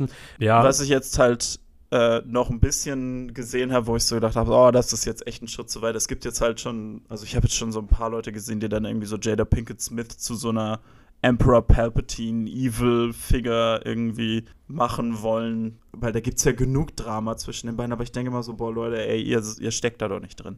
ja, das, Das- finde ich jetzt auch mit irgendwie deren persönlichen Leben und den Affären, das Ja. finde ich dann auch ein bisschen viel. Da denke ich mir so, boah, Leute, äh, ne, als ob jeder eine perfekte Ehe hat, kannst bei jedem Paar in deinem Scheiß, in deiner scheiß Nachbarschaft gucken, da wirst du Ja. immer irgendwelche Leichen ausgraben, das muss wirklich nie Und sein. dann denke ich auch, ne, es ist einfach so simpel, so Chris Rock hat einen Witz gemacht, der sie verletzt hat und Will Smith hat halt massiv überreagiert Genau, letzten Endes. ja. Massiv, aber nicht so massiv, wie es hätte sein können. Also Aber hätte man ihn rausschmeißen sollen oder nicht? Das ist jetzt meine Frage. ja, das, das frage ich mich halt auch. Also ich finde halt zumindest hätte da, also anscheinend ist ja danach so sein Publicist gekommen und so. Ja. Also meiner Meinung nach hätte da zumindest mal so ein Backstage-Gespräch stattfinden müssen. Also die Academy ist Ja. wirklich famously bad at improvising bei so Schockmomenten. Also das war Ja, ja schon bei dem ja, genau. Oscar-Switcheroo. Ich finde das krass, dass wir das gesehen haben, also diesen Slap gesehen haben und diese Oscar-Verwechslung. Wir gucken das jetzt seit zehn Jahren. Äh, da erlebt man schon einiges, also es lohnt sich, Leute. Aber ähm, wie gesagt, ich glaube, man hätte da irgendwie besser reagieren können. Ich, ich kann jetzt selber auch nicht sagen, hätte man ihn Definitiv. rausschmeißen sollen oder nicht. Oder Für mich ist letzten Endes die Linie, warum ich darüber lachen kann, und zwar sehr viel, und zwar wirklich lange und sehr viel drüber lachen kann, ist, dass es halt, dass er ihn so slappt und dass er ihn nicht so boxt. Weil ich glaube, wenn er ihn so close fist knocked out, so, das wäre eine andere Geschichte, ganz klar. Aber so, dass es einfach nur so eine Schelle ist, ja, dadurch also finde ich es eigentlich. Overriding ist so, finde ich es einfach witzig. Trotzdem war es irgendwie bizarr, also vor allen Dingen, dass er dann noch so Ja, applaudiert natürlich. wird und gefeiert wird und dann geht er auf die Afterparty und Chris Rock geht auf eine andere Afterparty. Also völlig bizarr. Ich Mhm. weiß, wie gesagt, ich weiß auch nicht, wie man besser hätte reagieren können, aber ich glaube, man hätte zumindest das vielleicht mal mehr adressen müssen. Man hätte vielleicht mal, Ja, definitiv. wie gesagt, Backstage dass halt mit auch Will nicht Smith mal sprechen. irgendwie ein Host oder irgendwer halt sagt so, das ist nicht okay. Ne? Ja, oder Will Smith und Keine Chris Ahnung. Rock nochmal auf die Bühne holen, versuchen Backstage die Gemüter zu beruhigen, die nochmal auf die Bühne holen, dass die nochmal Also sagen. bestimmt nicht auf die Bühne holen, Ja. aber halt, dass, die, dass man Backstage halt mal sagt, okay, gut, guys, Police ist hier, talk Ja, it ja. out, Genau, naja. bevor wir den Ach, Naja, ja, naja. naja, aber wie gesagt, Aber wie was gesagt, halt schade ist und was halt man auch Will Smith vorwerfen kann, ist, dass er diese ganzen Filme überschattet, über die eigentlich alle Genau. auch sehr gut waren und über die wir jetzt auch reden wollen, Cut, was das Will Smith-Ding angeht. Und jetzt äh, die Filme. Auf jeden Fall. Ja. So, sollen wir vielleicht einfach mal nur so ein Mühe die Kategorien einfach durchgehen? Kann man ja relativ zügig machen. Ne, also wie gesagt, Summer of Soul haben wir gerade schon erwähnt als beste Dokumentation. Haben wir jetzt beide nicht gesehen, aber soll wohl sehr gut sein. Der sah auch, also die Vibes sehen sehr gut aus. Der ist auf Disney Plus. Und der, nach allem, was ich gehört habe, soll der richtig gut sein. Von also, den Documentary Shorts, den Live-Action Shorts und den Animated Shorts sind auch manche auf YouTube, manche auf Netflix, manche auf Disney Plus. Die dauern alle so 20 bis 30 Minuten. Lohnt sich auch einige, sich die mal anzugucken. Ist halt, also, ne, ist halt teilweise einfach eine gute Art, seine Zeit zu verbringen, anstelle davon irgendwie so ein Trash bei Netflix zu gucken oder so. Ja, genau, zumal auch so, äh, gerade bei so Animated Shorts, da wird häufig viel rumprobiert mit Stilen. Also ich habe The Windshield Wiper, Ja. den Gewinner jetzt nicht gesehen, aber die äh, Clips, die da gezeigt wurden, habe ich gedacht, so, okay, das ist auch nochmal ein neuer Animationsstil, Die sind ist cool. Alle super schön. Alle schöner als Encanto. wenn Ja. Also dann, wenn wir einfach mal so die Kategorien durchgehen. Kostümdesign ging an Cruella. Ich persönlich war jetzt kein Fand großer Fan solide, von ja. Cruella, aber habe das auch genommen, Aber weil das Kostümdesign Kostümdesign ist klar ist so, ne? schon also, der Star von dem Film. Ja, ja, genau, darum Also, geht's auch und die Kostüme sind Das auch ist gut. schon richtig so. Genau, können auch an anderer Stelle über den Film reden. Bester Original Song für No Time to Die. Das dritte Mal, dass ein Bond-Song gewinnt. Also die haben jetzt alle gewonnen seit Adele quasi. Es gibt ja tatsächlich viele Leute, die, die das sehr scheiße finden. Ich mochte den Song. Mhm. Ich fand, ich fand also, auch okay. Ja, ich fand ihn nicht so super herausragend, aber ich muss sagen, ich fand jetzt von den anderen Nominierten auch nichts irgendwie Ja. um Längen besser oder so. Ähm, von daher völlig okay. Und Billie Eilish gönne ich das auch, Genau. ehrlich gesagt. Ich finde die irgendwie sympathisch. Ja, genau. Finde ich auch. Ähm, auch Original mein Score ging an Dune. Hans Zimmer. Ich kann da jetzt, ich kann da jetzt einfach nicht zu viel zu sagen, because it would be cruel, aber wir sollten ja eigentlich am Tag Ja. davor zusammen ein Hans Zimmer Konzert gucken und Ich konnte nicht wegen Covid. war gar nicht, gar nicht mal so toll und es war überhaupt nicht irgendwie so life-changing und eines der besten Konzerte, die ich je gesehen habe. Also das wäre definitiv übertrieben, das so zu sagen. Aber dann Und, würdest du ähm, ja vielleicht nochmal hingehen. Ähm, würde ich auf jeden Fall nicht tun, weil das gar nicht so toll war. ähm, aber, aber nein, also mal ganz ehrlich, das war schon echt cool, irgendwie Hans Zimmer zu sehen und dann irgendwie einen Tag später zu sehen, dass er einen Oscar gewinnt für Ja, die ja. Musik, die man gerade gesehen hat. Ähm, Ja. Und ja, auf jeden Fall gehen wir da irgendwann nochmal zusammen hin. Besonders, weil ich glaube, in dem Moment, wo Lena nur riecht, dass Hans Zimmer Karten on sale gehen, ist sie schon noch, äh, so. ist sie schon so wie so ein richtig so excited dog. So. Genau. Also Lena, mach was klar. Du hörst eh. On like the three liters of Red Bull. Green Edition. So, ähm, dann, äh, Animated Feature, da haben wir auf jeden Fall ein bisschen mehr zu reden. Ähm, genau, das ist ja unsere Lieblingskategorie irgendwie. Wir haben das die letzten beiden Male schon gesagt, weil da immer spannende Sachen dabei sind und halt ständig so ein Genau. Disney- oder Pi- Pixar-Film gewinnt und Encanto hat auch wieder gewonnen. Also wir haben ja jetzt, also keiner von uns hat Flea gesehen. Leider nicht. Aber der soll sehr gut sein und ich finde, alles, was man so darüber sieht, sieht so ein Special aus. Und da, das ist halt so einer, wo du dann halt sagst, dann, wenn du den in der Animated Feature Kategorie hast, ne, du musst ja nur die Clips sehen, ne, Ja, ja. um zu wissen, dass das kein Kinderfilm ist. Ja, Und du siehst den in der Best Animated Feature Kategorie und dann hörst du dir alle Witze machen darüber, dass so, ja, these movies are for kids to love and for parents to endure. Und ja, so. ja. Ich glaube, das ist so ungefähr das, was Anja gesagt hat. ja. Das ist halt schon so, boah, Leute, do you even care about movies? Ja. Und genau. da denke ich halt so, also den habe ich nicht gesehen, aber der sah für mich auch so aus wie ein Film, der das easy hätte gewinnen können. Luca soll ja auch sehr gut sein, den will ich auf jeden Fall. Luca ist wirklich richtig schön und ich finde bei Luca auch besonders, der ist von Pixar und geht trotzdem so ein bisschen weg von diesem Standard-Pixar-Stil. Also das Ding, das Problem ja mit Pixar ist, das sind ja trotzdem gut animierte Filme.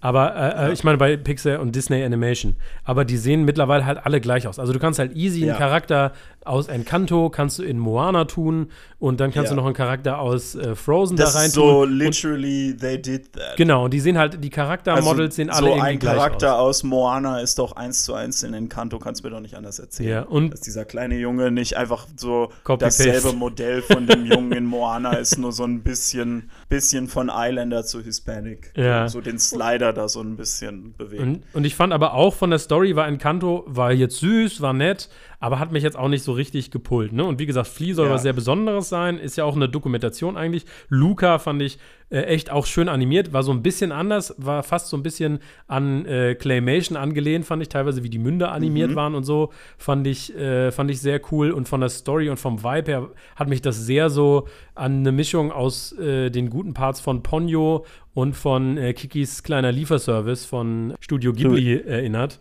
Ähm, Implizierst, dass diese Filme nicht gute Parts haben. also Ponyo wird wirklich ein bisschen Ja. strange zwischendurch, aber ähm, Ja, also ich fand äh, Luca auch total besonders und fand ich auch emotional total bewegend.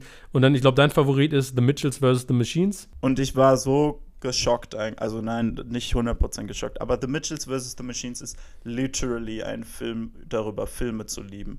Und das ist auch ein Film, der, der einfach so viel mit Animationen macht, weil ich verstehe Ja. immer nicht, ne, wenn du schon, wenn du einen animierten Film machst, warum dann so langweilig? Warum dann nicht all out, ne? Also, warum so ein Limit sich setzen, dass man immer diesen Pixar-Stil macht, wo alle Charaktere gleich aussehen und die Umgebungen einfach Film zu Film immer beeindruckender werden und mehr Details und so weiter und so fort. Und das ist auch alles echt cool, aber es fühlt sich einfach nicht besonders kreativ an. Also Ja, es ist ja. einfach ein Limit on Creativity und das kannst du halt bei Mitchells vs. The Machines halt garantiert nicht sagen. Mitchells Ja. vs. The Machines ist pure Creativity. Es ist halt auch, der Film ist halt wie so ein bisschen so, so Zuckerschock Ja, Ähm, ja, ja. on Movie ein bisschen. Mhm. Also, aber halt einfach, oh, der ist so gut, ich liebe den so sehr, der macht tierisch Spaß, der ist einfach unglaublich so, so, der bewegt sich so schnell und alle sind so sympathisch und es macht so viel Spaß. Und dann hast du halt Encanto, wo ich so denke, der ist halt okay. Die Musik ist ziemlich gut. Ich finde die, die Story, wie gesagt, ja, die ist echt ganz süß. Ich fand aber zum Beispiel, da war halt so ein Ding drin, wo ich so gedacht habe, es gibt da ja diesen einen Charakter und ihre Power ist, dass alles perfekt ist oder so, dass Blumen, Blumen sprießen, wenn sie sich bewegt und so weiter. Ja, ja, ja. Und dann hat sie diesen Song, wo sie so wütend auf, auf ihre Schwester ist. Und dann macht sie einen Kaktus. Und dann hat sie diesen Song, wo sie sich so freut, dass sie jetzt nicht perfekte Sachen machen kann. Und wenn die, diese ganze Nummer, ich sehe das so und ich denke so, was daran ist jetzt nicht perfekt? Was das so, also alles ist so farbenfroh und cool und so, nichts daran ist hässlich ja, oder ja. irgendwie, ne, so, du denkst so, ja, Leute, merkt ihr was, ne? es ist einfach so, euer Stil ist so, so eingeschränkt, dass ihr einen ganzen Song darüber macht, dass sie Imperfektion schaffen kann, aber ihr schafft's nicht. ne? ja, ja, ja. Und stimmt. d- das war für mich dann so das Ding, wo ich so gedacht habe, ja, also ich glaube, wir hatten alle irgendwie gesagt, dass so Encanto so der zweitletzte in der Kategorie für uns Ja, wäre. ja, ja. Also nur Raya finde ich halt auch ziemlich so nothing, den Film. Ja, ja, ja. Hat eine ganz schöne Welt. Also, ich sage immer so, Raya hätte ich, glaube ich, als Serie cooler gefunden. Als als Ja. Film. Dafür, äh, ne, also, da wäre vielleicht Naja. mehr drin gewesen. Aber ja, also das, das ist Animated Feature. Genau, dann, Wie einer der, einer der Punkte, wo ich sage, so, they fucked up. They Ja, fucked ja, up. ja. Disney hat zu viel bezahlt. Die Oscars sind ja nun mal mittlerweile auch so ein bisschen eine Disney-Show, ne? So viel Ja, Disney-Promo in dieser. ja, es gab auch so eine weirde, wo so eine K-Pop-Band Hey, dann plötzlich du, dass, kam und irgendwelche wusstest du, dass Disney. BTS Disney liebt? Ja, und das war so. BTS hat ja auch noch einen Shoutout an Will Smith gegeben für seine Aladdin-Rolle, ne? Aber was war das eigentlich für eine weirde, für ein weirder Clip, der da einfach mitten in der Zeremonie gespielt wurde? Das habe ich überhaupt Ja, nicht verstanden. Disney-Werbung halt. Und dann noch halt die Werbung so für, das, für Buzz So wie Lightyear. Chris Evans, genau. Das war auch so strange. Ja, nett, dass Kodak Ja. gewonnen hat. Hier jetzt, äh, Buzz Lightyear. Äh, also Ja. Ganz, ganz Anyway. weird irgendwie. Ähm, naja, auf Ja. jeden Fall Make-up und Hair hat, ging an The Eyes of Tammy Faye. Haben wir nicht gesehen, keine Ahnung. Äh, waren alle halbwegs stark in der Kategorie. Dafür ist ja Jessica Chastain dann wohl extra früher gekommen, weil Ja, sie ja. dabei sein wollte, falls ihr Team gewinnt. Hm. Und hat die dann auch so umarmt auf dem Weg zum Oscars und so. Das hat man so im Clip gesehen, richtig süß. Nicht, dass man es im Telecast gesehen hätte. ne? Ja, Production Design ging an Dune.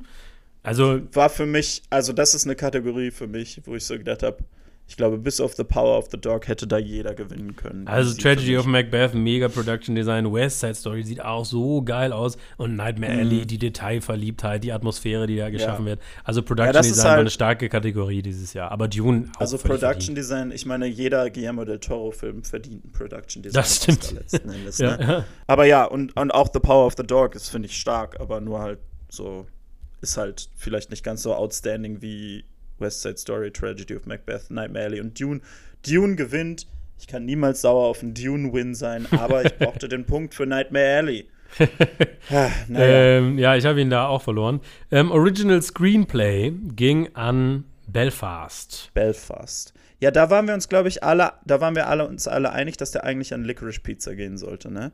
Ja, genau. Hatten wir alle Licorice Pizza, weil ich auch, ich finde das auch immer noch, ich glaube, Belfast ist schon ein sehr gutes Skript und es ist ja auch wirklich sehr persönlich. Der Film ist auch so komplett in Lockdown-Times entstanden und so. Mhm. Da denke ich so, ist schon beeindruckend alles und ich finde, der ist auch echt gut, aber Licorice Pizza ist für mich so viel interessanter irgendwie. Ja, also ich fand, äh, ich persönlich, äh, mir hat Belfast besser gefallen als Licorice Pizza, muss ich sagen.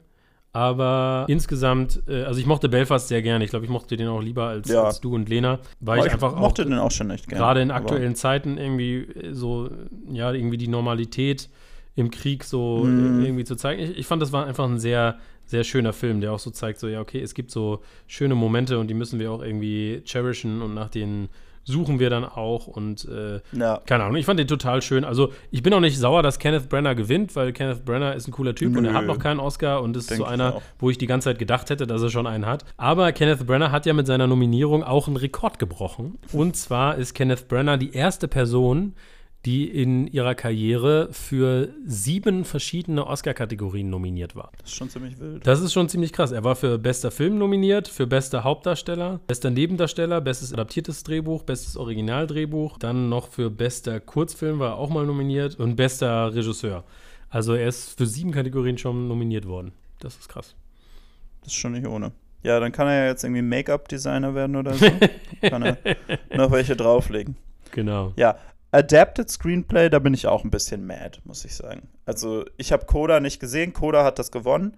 Aber, naja, ich habe erst am Oscar-Wochenende gecheckt, dass Coda ein Remake ist von einem französischen Film, für den ich den Trailer ungefähr 1000 Mal gesehen habe. Weil der bei uns immer im Kino lief. Und ich habe diesen Trailer so oft gesehen und ich habe so gedacht, boah, das ist so ein Feel-Good-Trash-Film. äh, ne, also diese Filme, die einfach so sind, so, oh, wow, diese Familie hat es echt schwer. Und was für unglaubliche Sachen denen passieren. Aber am Ende lieben sie sich doch alle. Und so. Was hast du Ähm, gegen solche, was sie- hast du gegen gute Gefühle, Björn? Ja, also nichts prinzipiell, aber ich finde schon, dass äh, Feel Good Trash ein Genre ist. Und also, dass ein Feel Good Trash-Film dann so bei den Oscars einfach sweept und alle seine Nominierung gewinnt, ist so, okay. Also vielleicht, und du hast ja jetzt als einziger den Film gesehen, vielleicht ist es ja wirklich ein amazing adapted Screenplay, weil sie so aus einem Feel Good Trash-Film einen Feel Good Film gemacht haben. Maybe. Mhm. Aber für mich muss das Drive My Car sein. Der ist so Ja, gut. ich liebe hab jetzt das so Original sehr. Der nicht hat so gesehen. interessante Charaktere. Die, ja, die Frage ist ja auch so, was, was will man da awarden, sozusagen? Ne? Will man Ja. die, die, das, das Ergebnis des Screenplays awarden? Will man awarden den Weg sozusagen vom Original zum, zum Adaptierten? Ne? Weil dann muss man ja sagen, also klar, ein Drehbuch in ein anderes Drehbuch zu schreiben, ist jetzt nicht so eine Adaptionsleistung wie jetzt zum Beispiel bei Drive My Car, der basiert ja, glaube ich, auf zwei Mhm. Geschichten, die dann irgendwie zu einer zusammengeflochten werden. Das ist ja auch eine viel größere Leistung, das zu adaptieren. Und da muss man ja auch sagen, Ja. das Skript von Drive My Car, wir haben ja auch schon über den Film geredet, aber das hat ja so viel Subtext einfach, ne? Und so viele Schichten. Und das ist Der ja ist alles so, so stark. in dem Writing drin, ja, da so, da so drumrum zu schreiben, die Sachen eben nicht explizit zu machen, ne, sondern sie, sie so subtil zu machen. Also, das ist Mhm. so, was Adaption angeht, auch alleine, ist, also auch wenn ich Coda sehr, sehr gerne mochte, muss ich sagen, ähm, hätte ich den auch easy an Drive My Car gegeben. Ja, definitiv. Und auch so, also Power of the Dog, muss ich auch sagen, ist mir doch noch viel mehr im Kopf geblieben, als ich gedacht hatte. Nachdem ich ihn so, so direkt, nachdem ich ihn gesehen habe, aber ich habe noch viel über den nachgedacht. Ja, keine Ahnung. Für mich, ja, war das jetzt auch so ein bisschen so ein Fehler. Aber das ist so, ja, das ist so ein bisschen so die Oscars mit den Safe-Movies, ne? Ja. Bester Sound, beste visuelle Effekte, geht beides an Dune. Ähm, ist irgendwie ein No-Brainer, ne? Also gerade bei beste visuelle Effekte, wenn man sich die anderen Nominierten anguckt. Ja, absolut. Ja, Visual Effects war dieses Jahr echt, finde ich, ein bisschen schwache Ja, Kategorie. halt bis Free Guy und Shang-Chi und Spider-Man, da waren irgendwie coole Sachen drin, aber Ähm, Dune Aber war das- der eine, wo man so gedacht hat, so, ja. das ist heftig, das sieht alles so echt aus, ne? Also, auch wenn ich jetzt Shang-Chi und Spider-Man, ich mochte die total gerne, ich habe da sehr viel Spaß mit den Filmen gehabt, auch mit Free Guy habe ich mehr Spaß gehabt, als ich gedacht hätte. Aber das sind halt, du, du merkst halt schon, wo ist hier CGI und wo nicht. Ja, ja, genau. Und bei Dune ist es halt wirklich so, Alter, das sieht alles so greifbar und echt aus, hat so eine Textur irgendwie. Das, sind, das ist einfach was ganz anderes so. Mhm. Ja, und ein Riesenteil davon ist auch Sound, ist auch alles richtig, denke ich. Ja, ja. Ähm, Auch wenn ich West sagen muss, ähm, ich finde, Sound ist so ein Genre, wo man sich Belfast wirklich halt nochmal so reinfühlen muss irgendwie, weil ich finde, so Power of the Dog, auch wenn man so das Knatschen äh, von, dem, Ja, von dem Haus hört schon. und das Rasseln und so. Also deshalb finde ich das auch so schade, dass es so gecuttet wird, ne? weil wäre das nicht mega geil bei den Ja. Awards, einfach so ein, so ein Snippet zu zeigen, was so richtig gut einfach so eine Soundkombi zeigt oder vielleicht so ein Behind the Scenes, wie haben wir die auch, Sounds ja. gemacht oder so. Ich finde gerade Sound ist eigentlich so ein unverdient unter den Tisch geworfenes, äh, unter den Tisch geworfene Kategorie, weil ich das so spannend finde teilweise. alleine schon dadurch, dass sie es aus zwei in eine Kategorie gemacht haben, ne? Ja, das war ja ja, früher genau. Sound Mixing und Sound Editing und jedes Jahr musste man erst wieder lernen, wo der Unterschied ist. ähm, da hätte man schon mehr machen können. Genau. Actress in a Supporting Role. Da Yo. sind wir, glaube ich, alle full on dabei. Ariana DeBose für West Side Story. Ja, tolle Performance. Absolut Killer. Also Ja. die für mich nimmt die ja den. Also mich hat Lena nach dem Film noch so gefragt, ja, und fühlst du dich jetzt irgendwie traurig für irgendwie Tony und Maria? Und ich so, hauptsächlich fühle ich mich eigentlich traurig dafür, dass Anita so ihre Hoffnung und ihre Ja. positive Energie verliert, ne, weil sie einfach den Film so an sich zieht und so perfekt ist. Also ist echt großartig. ja, also ich finde ein absoluter Showstealer so, ne? Ja, und ich finde auch, dass, glaube ich, für mich in der Kategorie ist da niemand, der nah dran kommt. Ja, also die waren alle sehr gut, ne? Judy Dench war super, Jessie Buckley fand ich, Ja. also ich mag Jessie Buckley generell glaube- sehr gerne. Ich glaube, Jessie Buckley ist vielleicht noch die, wo ich am meisten sagen würde, da ist viel drin. Die anderen waren Aber auch gut, Ariana- ne? Das, war, Also, das waren gute Performances. Ja, ja, ja, auf jeden Fall gut, aber, aber da ist auf jeden Fall Ariana DeBose. Ja, ja, absoluter Standout. Ganz toll, dass sie gewonnen hat. War auch eine tolle Rede, fand ich. Ähm, genau. So, Actor in der Supporting Role haben wir Coda Finde ich halt gemein, dass mir keiner gesagt hat, dass Troy Quatzur äh, einer von den Taubstummen ist. Dann hätte ich das, hätte ich das auch gewotet. Nein, also ich muss sagen, ich fand die Performance sehr gut. Es ist auch eine sehr humorvolle Performance. So, Mhm. der ist auch extrem witzig in dem Film einfach. Das finde ich auch mal schön, wenn so humorvolle Performances irgendwie belohnt werden. Aber Mhm. Ja, auch so die dramatischen Momente. Und ich finde, also er ist wirklich so ein Gesicht in so eine Performance, auch wie so ein Standout, den man sich einfach merkt, so über den Film hinaus. Und ich finde Mhm. auch, das zeigt halt auch wieder, und wir haben es ja auch schon gesagt bei Drive My Car, dass halt so diese Gebärdensprache einfach so eine völlig eigene Power und Schönheit einfach nochmal hat, die irgendwie Mhm. Ganz auch so Energie. Genau, die auch so ein bisschen, wie gesagt, es ist wie so eine, so eine, äh, ja, so eine Goldmine, die gar nicht angefasst wurde von, von Hollywood, finde ich. Und wo wir jetzt aber Ja. halt in den letzten Jahren immer mehr merken, dass da, dass da mehr kommt. Ansonsten waren es auch starke Performances, würde ich sagen. Die anderen. finde, da ist auch, aber da ist auch wieder so ein bisschen Fuckery drin, weil Cody Smith McPhee für Power of the Dog, finde ich, je länger der Film geht, desto mehr merk, denkst du so, das ist keine Supporting Role für mich. Ist eine Leading Role, ja, das, aber das, das ist schon also immer schon, ne? total Aber- shoddy gewesen. Das kann man auch, finde ich, manchmal Ja, gar nicht so ja. genau sagen. Ich glaube, es geht immer darum, welcher Charakter ist am meisten on screen, aus wessen Perspektive ist das erzählt. Mhm. Aber selbst dann, wenn du an sowas wie Carol guckst, äh, der. Naja, es geht letzten Ja, Endes darum, was die Studios den Oscars so vorsetzen, ne? ja, Wenn die sagen, for your consideration as Best Supporting Actor, weil die meinen, dass sie bei Benedict Cumberbatch bessere Chancen haben, dann ist das halt so. Genau, ich glaube, das ist halt das Ding. Die gucken einfach, wo haben die Schauspieler auch bessere Chancen häufig, ne? Genau, zu gewinnen. Was irgendwie Nonsens ist, aber ja. Ja, aber Troy Kotsur, voll gut. International Feature Film, Drive My Car, völlig klar. Ähm, Absolut korrekt, korrekte Ja. Choice.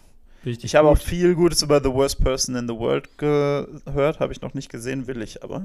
Ja, ich habe ich hab tatsächlich nur Drive My Car gesehen aus der Kategorie, muss ich zugeben. Mhm. Ähm, aber, Aber der, der war halt so gut, dass man. Wirklich special. Ja, genau.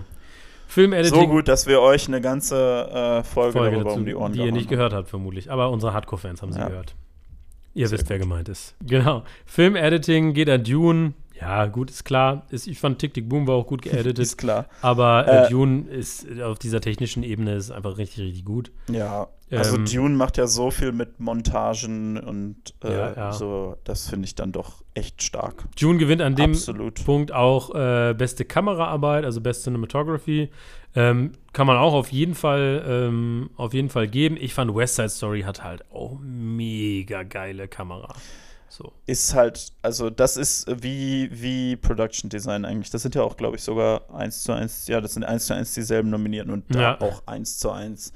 So richtig alles ultra stark. Ja, ja, ja. Aber ich fand Ähm, also West Side Story schon, schon ein ganz besonderer Standout, aber letztendlich Macbeth Ja. auch toll. Also, das war eine richtig starke Kategorie dieses Jahr, muss man einfach sagen. Ja, Macbeth, wie das da so die, wie das da so das, das Stage-Feeling dir bringt und so. West Side Story ist die Kamera so wichtig, ja. Naja. Aber auch da, Dune can't be mad. Ja, genau.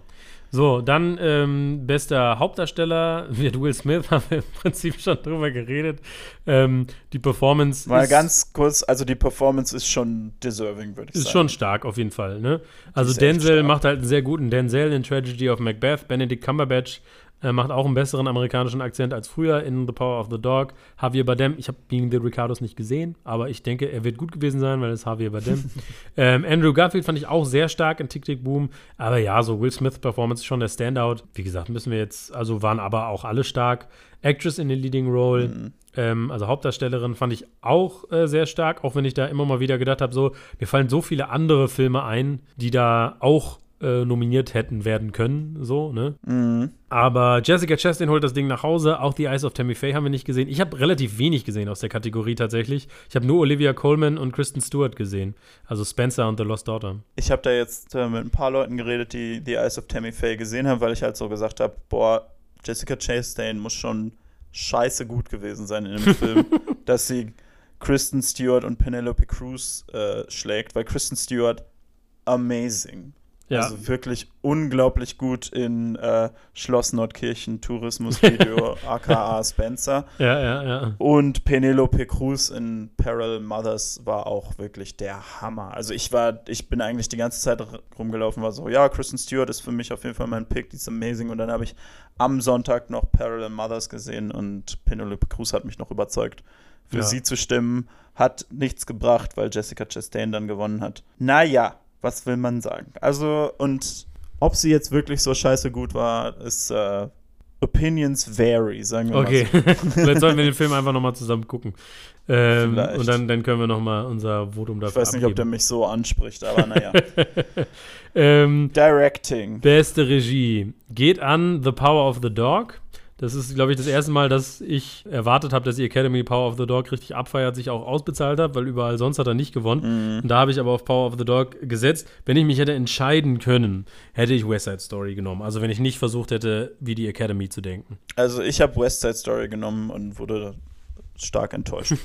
Aber auch da finde ich sehr stark, ne? Also Drive My Car ist ein Megafilm. Licorice Pizza, Ja. gute Regie. Belfast, also habe ich jetzt schon Leute gehört, die der nicht so gekickt hat, auch was die Regie anging, aber ich fand den auch richtig, richtig stark. Aber für mich Find West Side. Story ist absolut fucking beautiful und alles stimmt da dran irgendwie so. Also, ja, und ich meine, ist jetzt nicht so, als ob Steven Spielberg wirklich noch Oscars braucht ja. in seiner Karriere. Er hat jetzt ja auch schon ein paar. Aber ja, ich denke, also ich habe auch so gedacht, boah, er verdient ihn. Also für mich war das da, dafür, dass das sein erstes Musical ist. Du merkst so richtig, dass er nochmal so Square One angefangen hat. Also wer Musicals mag, West Side Story ist so ein Must. Ist auf, äh, Richtig, richtig gut. ist auf Disney Plus, der ist so gut. Ich, ich finde es auch so krass, dass Fans von dem Original auch sagen, es ist noch besser als das Original. Es setzt Ja, noch mal eine Schippe genau. drauf. Das finde ich auch krass. Also es ist unglaublich, unglaublich. Und der Film hat so eine Energie und ähm, echt der Hammer. Ich habe den auch für Best Picture genommen, hat aber, habe ich aber Pech gehabt, weil, wie gesagt, die Academy went back. Die, wir sind wieder bei Feel Good Trash angekommen. Hey, äh, Coda ist also, ich finde, man muss jetzt Coda, äh, das finde ich total schade, weil ich finde, Coda ist ein richtig schöner Film und er hat mich richtig berührt Mhm. und ich fand ihn richtig toll. Und ich weiß aber ganz genau, dass weil er jetzt gegen halt so krasse Filme wie Drive My Car, West Side Story und andere gewonnen hat, den Oscar, dass er jetzt niedergemacht werden wird. Das finde ich eigentlich total kacke. Weil klar, also ich Ja. denke mir auch, ich hätte den jetzt auch nicht an Coda geben müssen, Best Picture. Ich habe ja Coda auch nicht mal gewählt, obwohl ich der Einzige war, der den gesehen hat. Lena hat ihn gewählt, weil sie meinte, ach, die Academy gibt den eh an die So Gehörlosen. zynisch. So, das ist sehr zynisch aber, gewählt. Aber Ähm, Lena hat, hat richtig, alles richtig gemacht. Ja, Sie aber einfach gewonnen. Ich damit. finde, man muss jetzt auch so ein bisschen auf die Bremse treten und Coda jetzt nicht niedermachen. So, ne? Ja. Also ich finde, es Ja, ist jetzt nicht wie ich bei Green nicht. Book oder so oder LA Crash, wo du wirklich sagst, so das Thema, was da behandelt wird, wird offensively bad gehandelt oder so, sondern Coda macht das schön. Coda, ähm, sag ich mal, beleuchtet so die Facetten von, wie ist das äh, nicht zu hören, wie ist so deine Connection zu der Community, wie ist das als Coda, ähm, also als Child of Deaf Adults, ähm, in so einer Familie zu sein, welche Responsibility fühlst du vielleicht? Und klar, der hat auch so ein paar Klischees und klar, du weißt auch so, was kommt in vielerlei Hinsicht, aber der ist echt schön, der hat total emotionale Momente, der hat tolle Performances und äh, ich finde, das ist ein richtig schöner Film. Man muss jetzt aufpassen, finde ich, nur weil der vielleicht, also weil andere Filme vielleicht krasser waren oder so, ähm, den jetzt nicht niederzumachen, weil das ist ein wirklich schöner Film. Ja, da, okay, ja, da hast du auch recht. Das will ich auch nicht übertreiben irgendwie. Es ist für mich schon so ein, so ein bisschen so ein Schritt in so die, in die Richtung, wo die Oscars halt so gerne sind. Ne? Bei so, oh ja, das ist der, der, der simple Film, der irgendwie nicht so challenging ist. Ja, das und- ist halt so, so ne? safe, der, der offendet irgendwie niemanden und so. Ja, genau. Ich meine, ist, ich weiß nicht, ob das immer noch so ist, aber das war ja früher so, dass das Best Picture Voting, also überall ist es ja sozusagen, wer die meisten Votes hat, der gewinnt. Ne? Und bei Ja. Best Picture war es aber ganz lange so, dass sozusagen jeder ein Ranking von seinen Filmen macht, 1 bis 10, und dann Mhm. sozusagen ähm, Ranking-Punkte verteilt werden. Ne? Und das führt eben dazu, dass häufig so Safe Choices gewinnen, weil die Filme, die Mhm. etwas kontroverser sind, dann bei manchen vielleicht auf Platz 1 bis 3 sind, Ja. aber bei anderen vielleicht auf Platz 9 und 10 und sich das wieder so auscancelt. Während Filme, die so solide bei, auf einer 4 sind bei jedem, dann sozusagen ja. Äh, kontinuierlich hoch scoren. Ähm, ich weiß nicht, ob das immer noch das Voting-Prinzip ist oder ob sie das geändert haben. Aber das hat früher zumindest häufiger mal dafür gesorgt, dass man so den Eindruck hat, okay, hier kommt die Safe Choice so, ne? Ja. Und äh, das ist in dem Fall auch so, ne? Also das will ich auch sagen, ich finde auch, West Side Story ist, also wenn man Best Picture sagt, sagt man ja so, da stimmt alles dran. So, ne? Das ist komplett 100% Mhm. rund, ne? Und so, ne, äh, das feuert auf allen Zylindern sozusagen, ne? Und da muss man sagen, klar, West Side Story ist so ein Film, ne, der auf allen Zylindern feuert, ne, wo alles stimmt. Ja. Die Regie, das Production, alles spielt zusammen, um so einen wunderschönen Film zu machen. Drive My Car, wirklich die Performances, wie das gedreht, ne? Also, die sind so 100% rund, ne? Dune. Dune auch, ne? Dune ist halt, ne, weil das so ein Part One ist, finde ich immer noch so, weil ich auch immer so, werde ich nicht sauer sein, wenn sie den nicht, den mit so Script und so nicht geben, finde ich dann auch eigentlich nicht so schlimm. Aber ja, also auch sowas wie Licorice Pizza ist ein unglaublich interessanter Film, finde ich.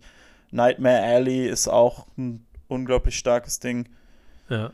Naja, gut, also wie gesagt, ist halt jetzt, ja. Ja, also, ne, also klar, ich- nee, ich verstehe das total, dass man sagt, so, hm, warum hat denn jetzt Coda gewonnen? Aber ich habe so, also ich habe wirklich Angst davor, dass dieser Film jetzt so runtergemacht hat, weil, also Ja. als ich den gesehen hatte, ich war wirklich berührt, ich fand ihn wirklich toll so. Und ähm, ist es jetzt der beste Film von 2021? Gut, mein bester Film von 2021 war nicht mal nominiert, so. Für mich war das ja The Green Knight.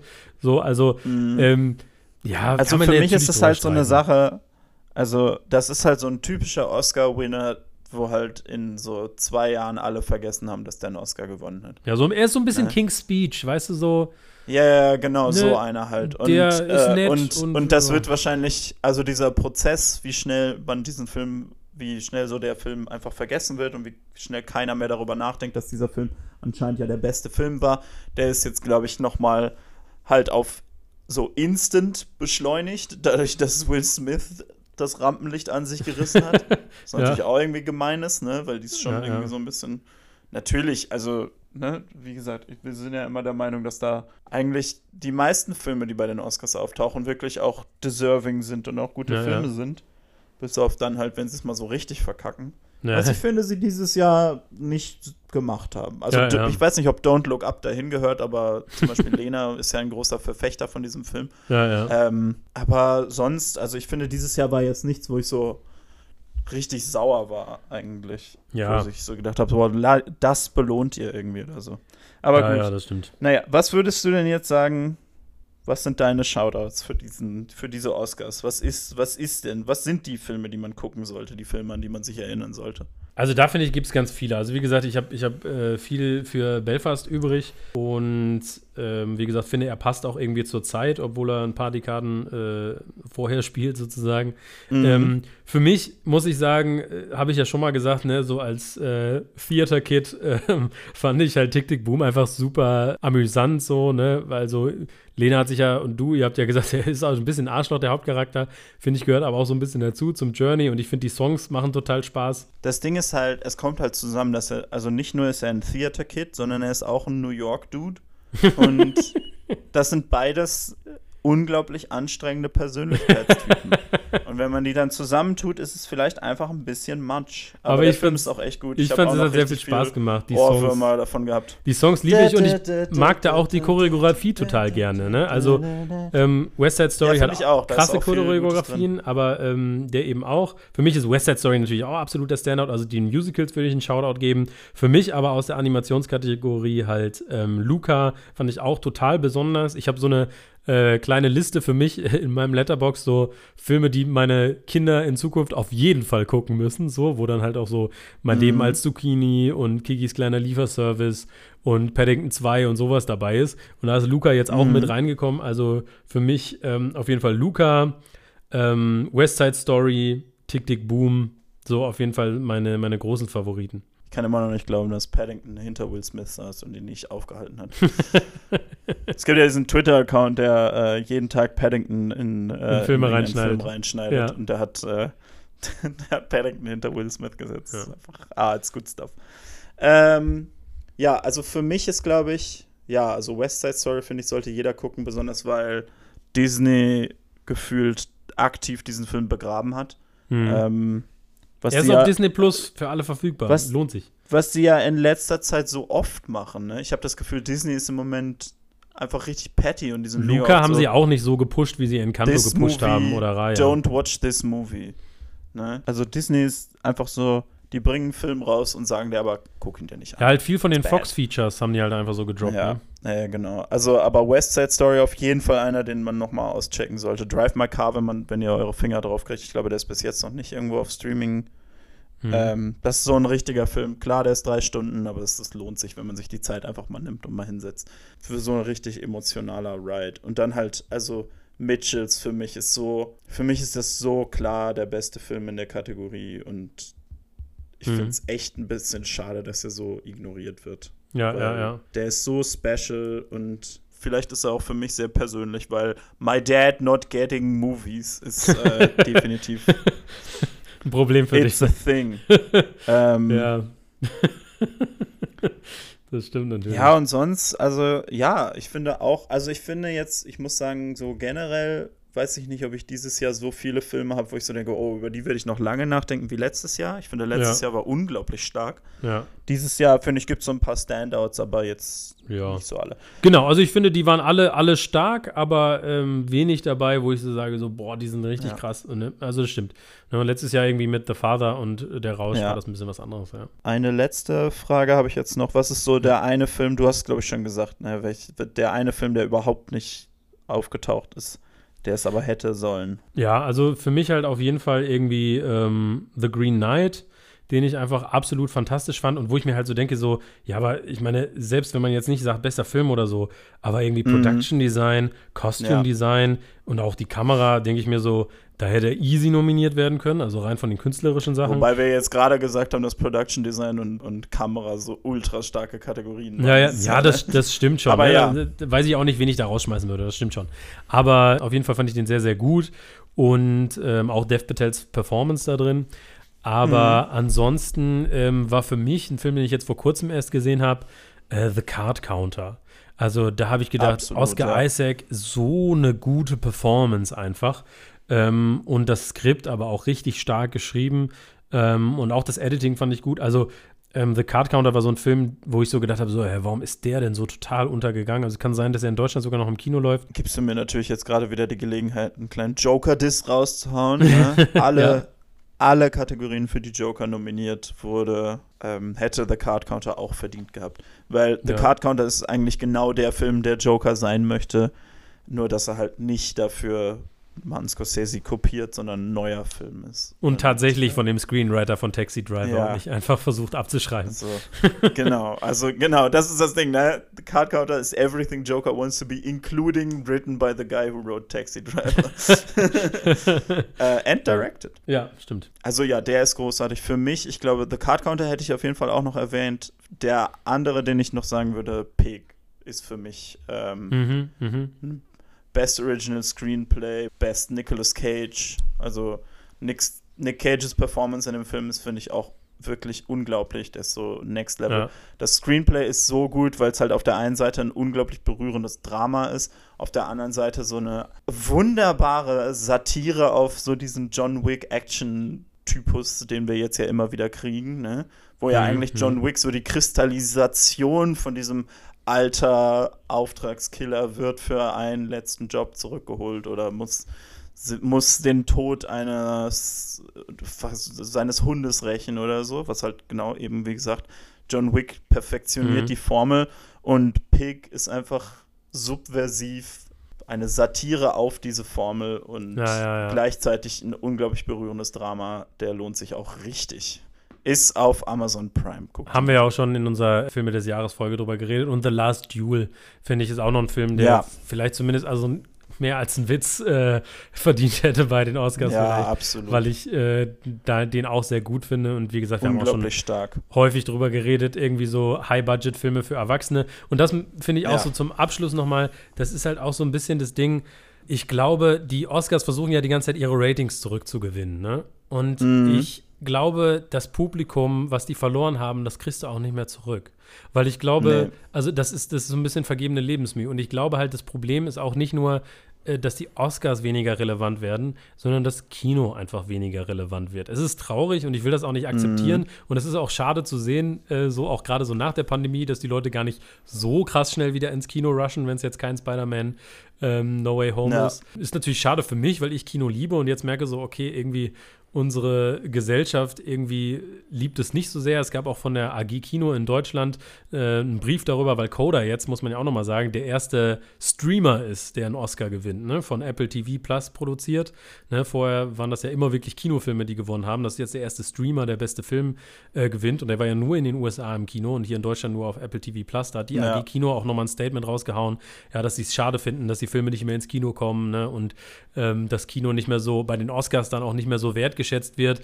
Da finde ich aber, kann man die Oscars nicht in die Verantwortung ziehen, ne? weil soll, die, sollen die Oscars jetzt nicht Coda nominieren, einfach weil er beim Mhm. Streaming-Service rausgekommen ist. Das ist ja gar nicht das Problem, ne? sondern das größere Problem ist einfach, dass das Kino generell so ein bisschen den Stellenwert verliert, wenn du überlegst, so Filme, die früher gewonnen haben oder nominiert waren, ähm, Gladiator, Titanic, das sind alles halt so alleinstehende Filme, Originals, die aber alle Leute gesehen haben, ne? wo alle Leute hingegangen sind, die so kulturelle Phänomene waren. Und das gibt es einfach nicht mehr, ne? weil wir haben auch schon mal drüber geredet, Streaming zersplittert so diese Filmerfahrung. Jeder guckt so das, was auf seinem Service ist. Und früher hat Kino Mhm. das halt so kuriert und so ähm, ja, so für alle so ausgewählt, ne? Alle haben das geguckt, was im Kino war, Punkt, ne? Und hatten nicht diese riesen Auswahl. Und das gibt's einfach nicht mehr, ne? Und dadurch kriegst du halt diese großen Filme für Erwachsene, äh, sowas wie Last Duel oder halt letztendlich auch sowas wie Nightmare Alley oder so, das hat ja auch keiner gesehen. West Side Story hat auch keiner gesehen, diese ganzen nominierten Filme, ne? Und deshalb hast du kein Publikum, weil niemand, also weil niemand diese Filme gesehen hat. Das hat nichts mit den Oscars zu tun. Ich glaube, die haben da so ein bisschen, ne? Also ich glaube, das Publikum hast du schon verloren, einfach weil, weil Kino generell so ein bisschen äh, das verloren hat. Ja, das, das, das stimmt schon. Und das Ding, was ja auch immer alles, also was, was ja wirklich ein Problem dabei ist, ist, Leute gehen nur noch in diese Blockbuster ins Kino, Mhm. weil die sich halt verkaufen, als den muss man im Kino sehen und Ja, ja. Äh, wenn du den nicht im Kino siehst, kriegst du den gespoilt und so weiter und so fort. Und was ich dabei immer wieder sagen kann, ist so, ja, die sind besser im Kino, aber jeder Film ist besser im Kino. Ja. Also meiner Meinung nach ist Ja. jeder Film besser im Kino und auch so ein auch so ein emotionales Drama wie Drive My Car ist besser im Kino, weil man 100 einfach Prozent. drei Stunden lang Fokus. Wer hält denn auf einer auf seiner Couch drei Stunden lang den Fokus auf seinen Fernseher? Ne? Ja, ja. Also ich kenne Leute, die sagen, ja, also ich schalte dann immer mein Handy aus und ich gucke da nicht drauf und ich gucke den Film und ich denke so, das ist cool, aber das ist, glaube ich, nicht die Regel. Also ich, Nee, ich, ich das selber liebe. Filme und ich kann das nicht. Ne? Ja. Wenn ich auf Same. meiner Couch sitze, dann passiert mir das ständig, dass ich dann irgendwie doch am Handy bin. Und ich habe auch, ich habe dieses Jahr schon ein paar Filme gesehen, wo ich so gedacht habe, boah, krass, ey, wenn ich jetzt ein bisschen mehr in the moment gewesen wäre, dann wäre der wahrscheinlich geiler gewesen. Ne? Ja, ja. Und das passiert mir im Kino einfach nicht. Das ist mir im Kino so, das kann ich an einer Hand abzählen, Filme, wo ich so einfach nicht dann reingefallen bin. Und selbst wenn es ein schlechterer Film ist. Aber ich bin Ja. nie an meinem Handy. Ich bin nie irgendwie Ja, komplett ja. abgelenkt. Du bist einfach drin. Und dann bist du auch emotional mehr drin. Dann bist du irgendwie so visuell. Du bist einfach viel mehr in dieser Welt drin. So ein Film wie Power of the Dog, wie geil wäre das gewesen, den im Kino zu sehen. ja, auf jeden Fall. Ne? Aber nein, Ach wir müssen über Netflix gucken. Und ja. Ein bisschen eine depressive Note jetzt. I'm very sorry. Ähm, Will Smith hat Chris Rock eine reingehauen. Amüsiert euch darüber. Und Still very ähm, funny. genau, wir werden es für ewig mimen.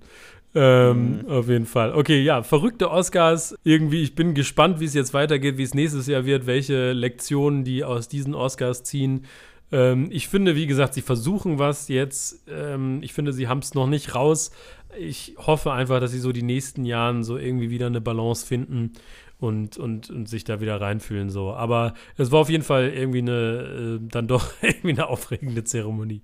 Alles im allem. Definitiv. War auch trotzdem So. ein super cooles Wochenende letzten Ja. Endes. Genau. Und äh.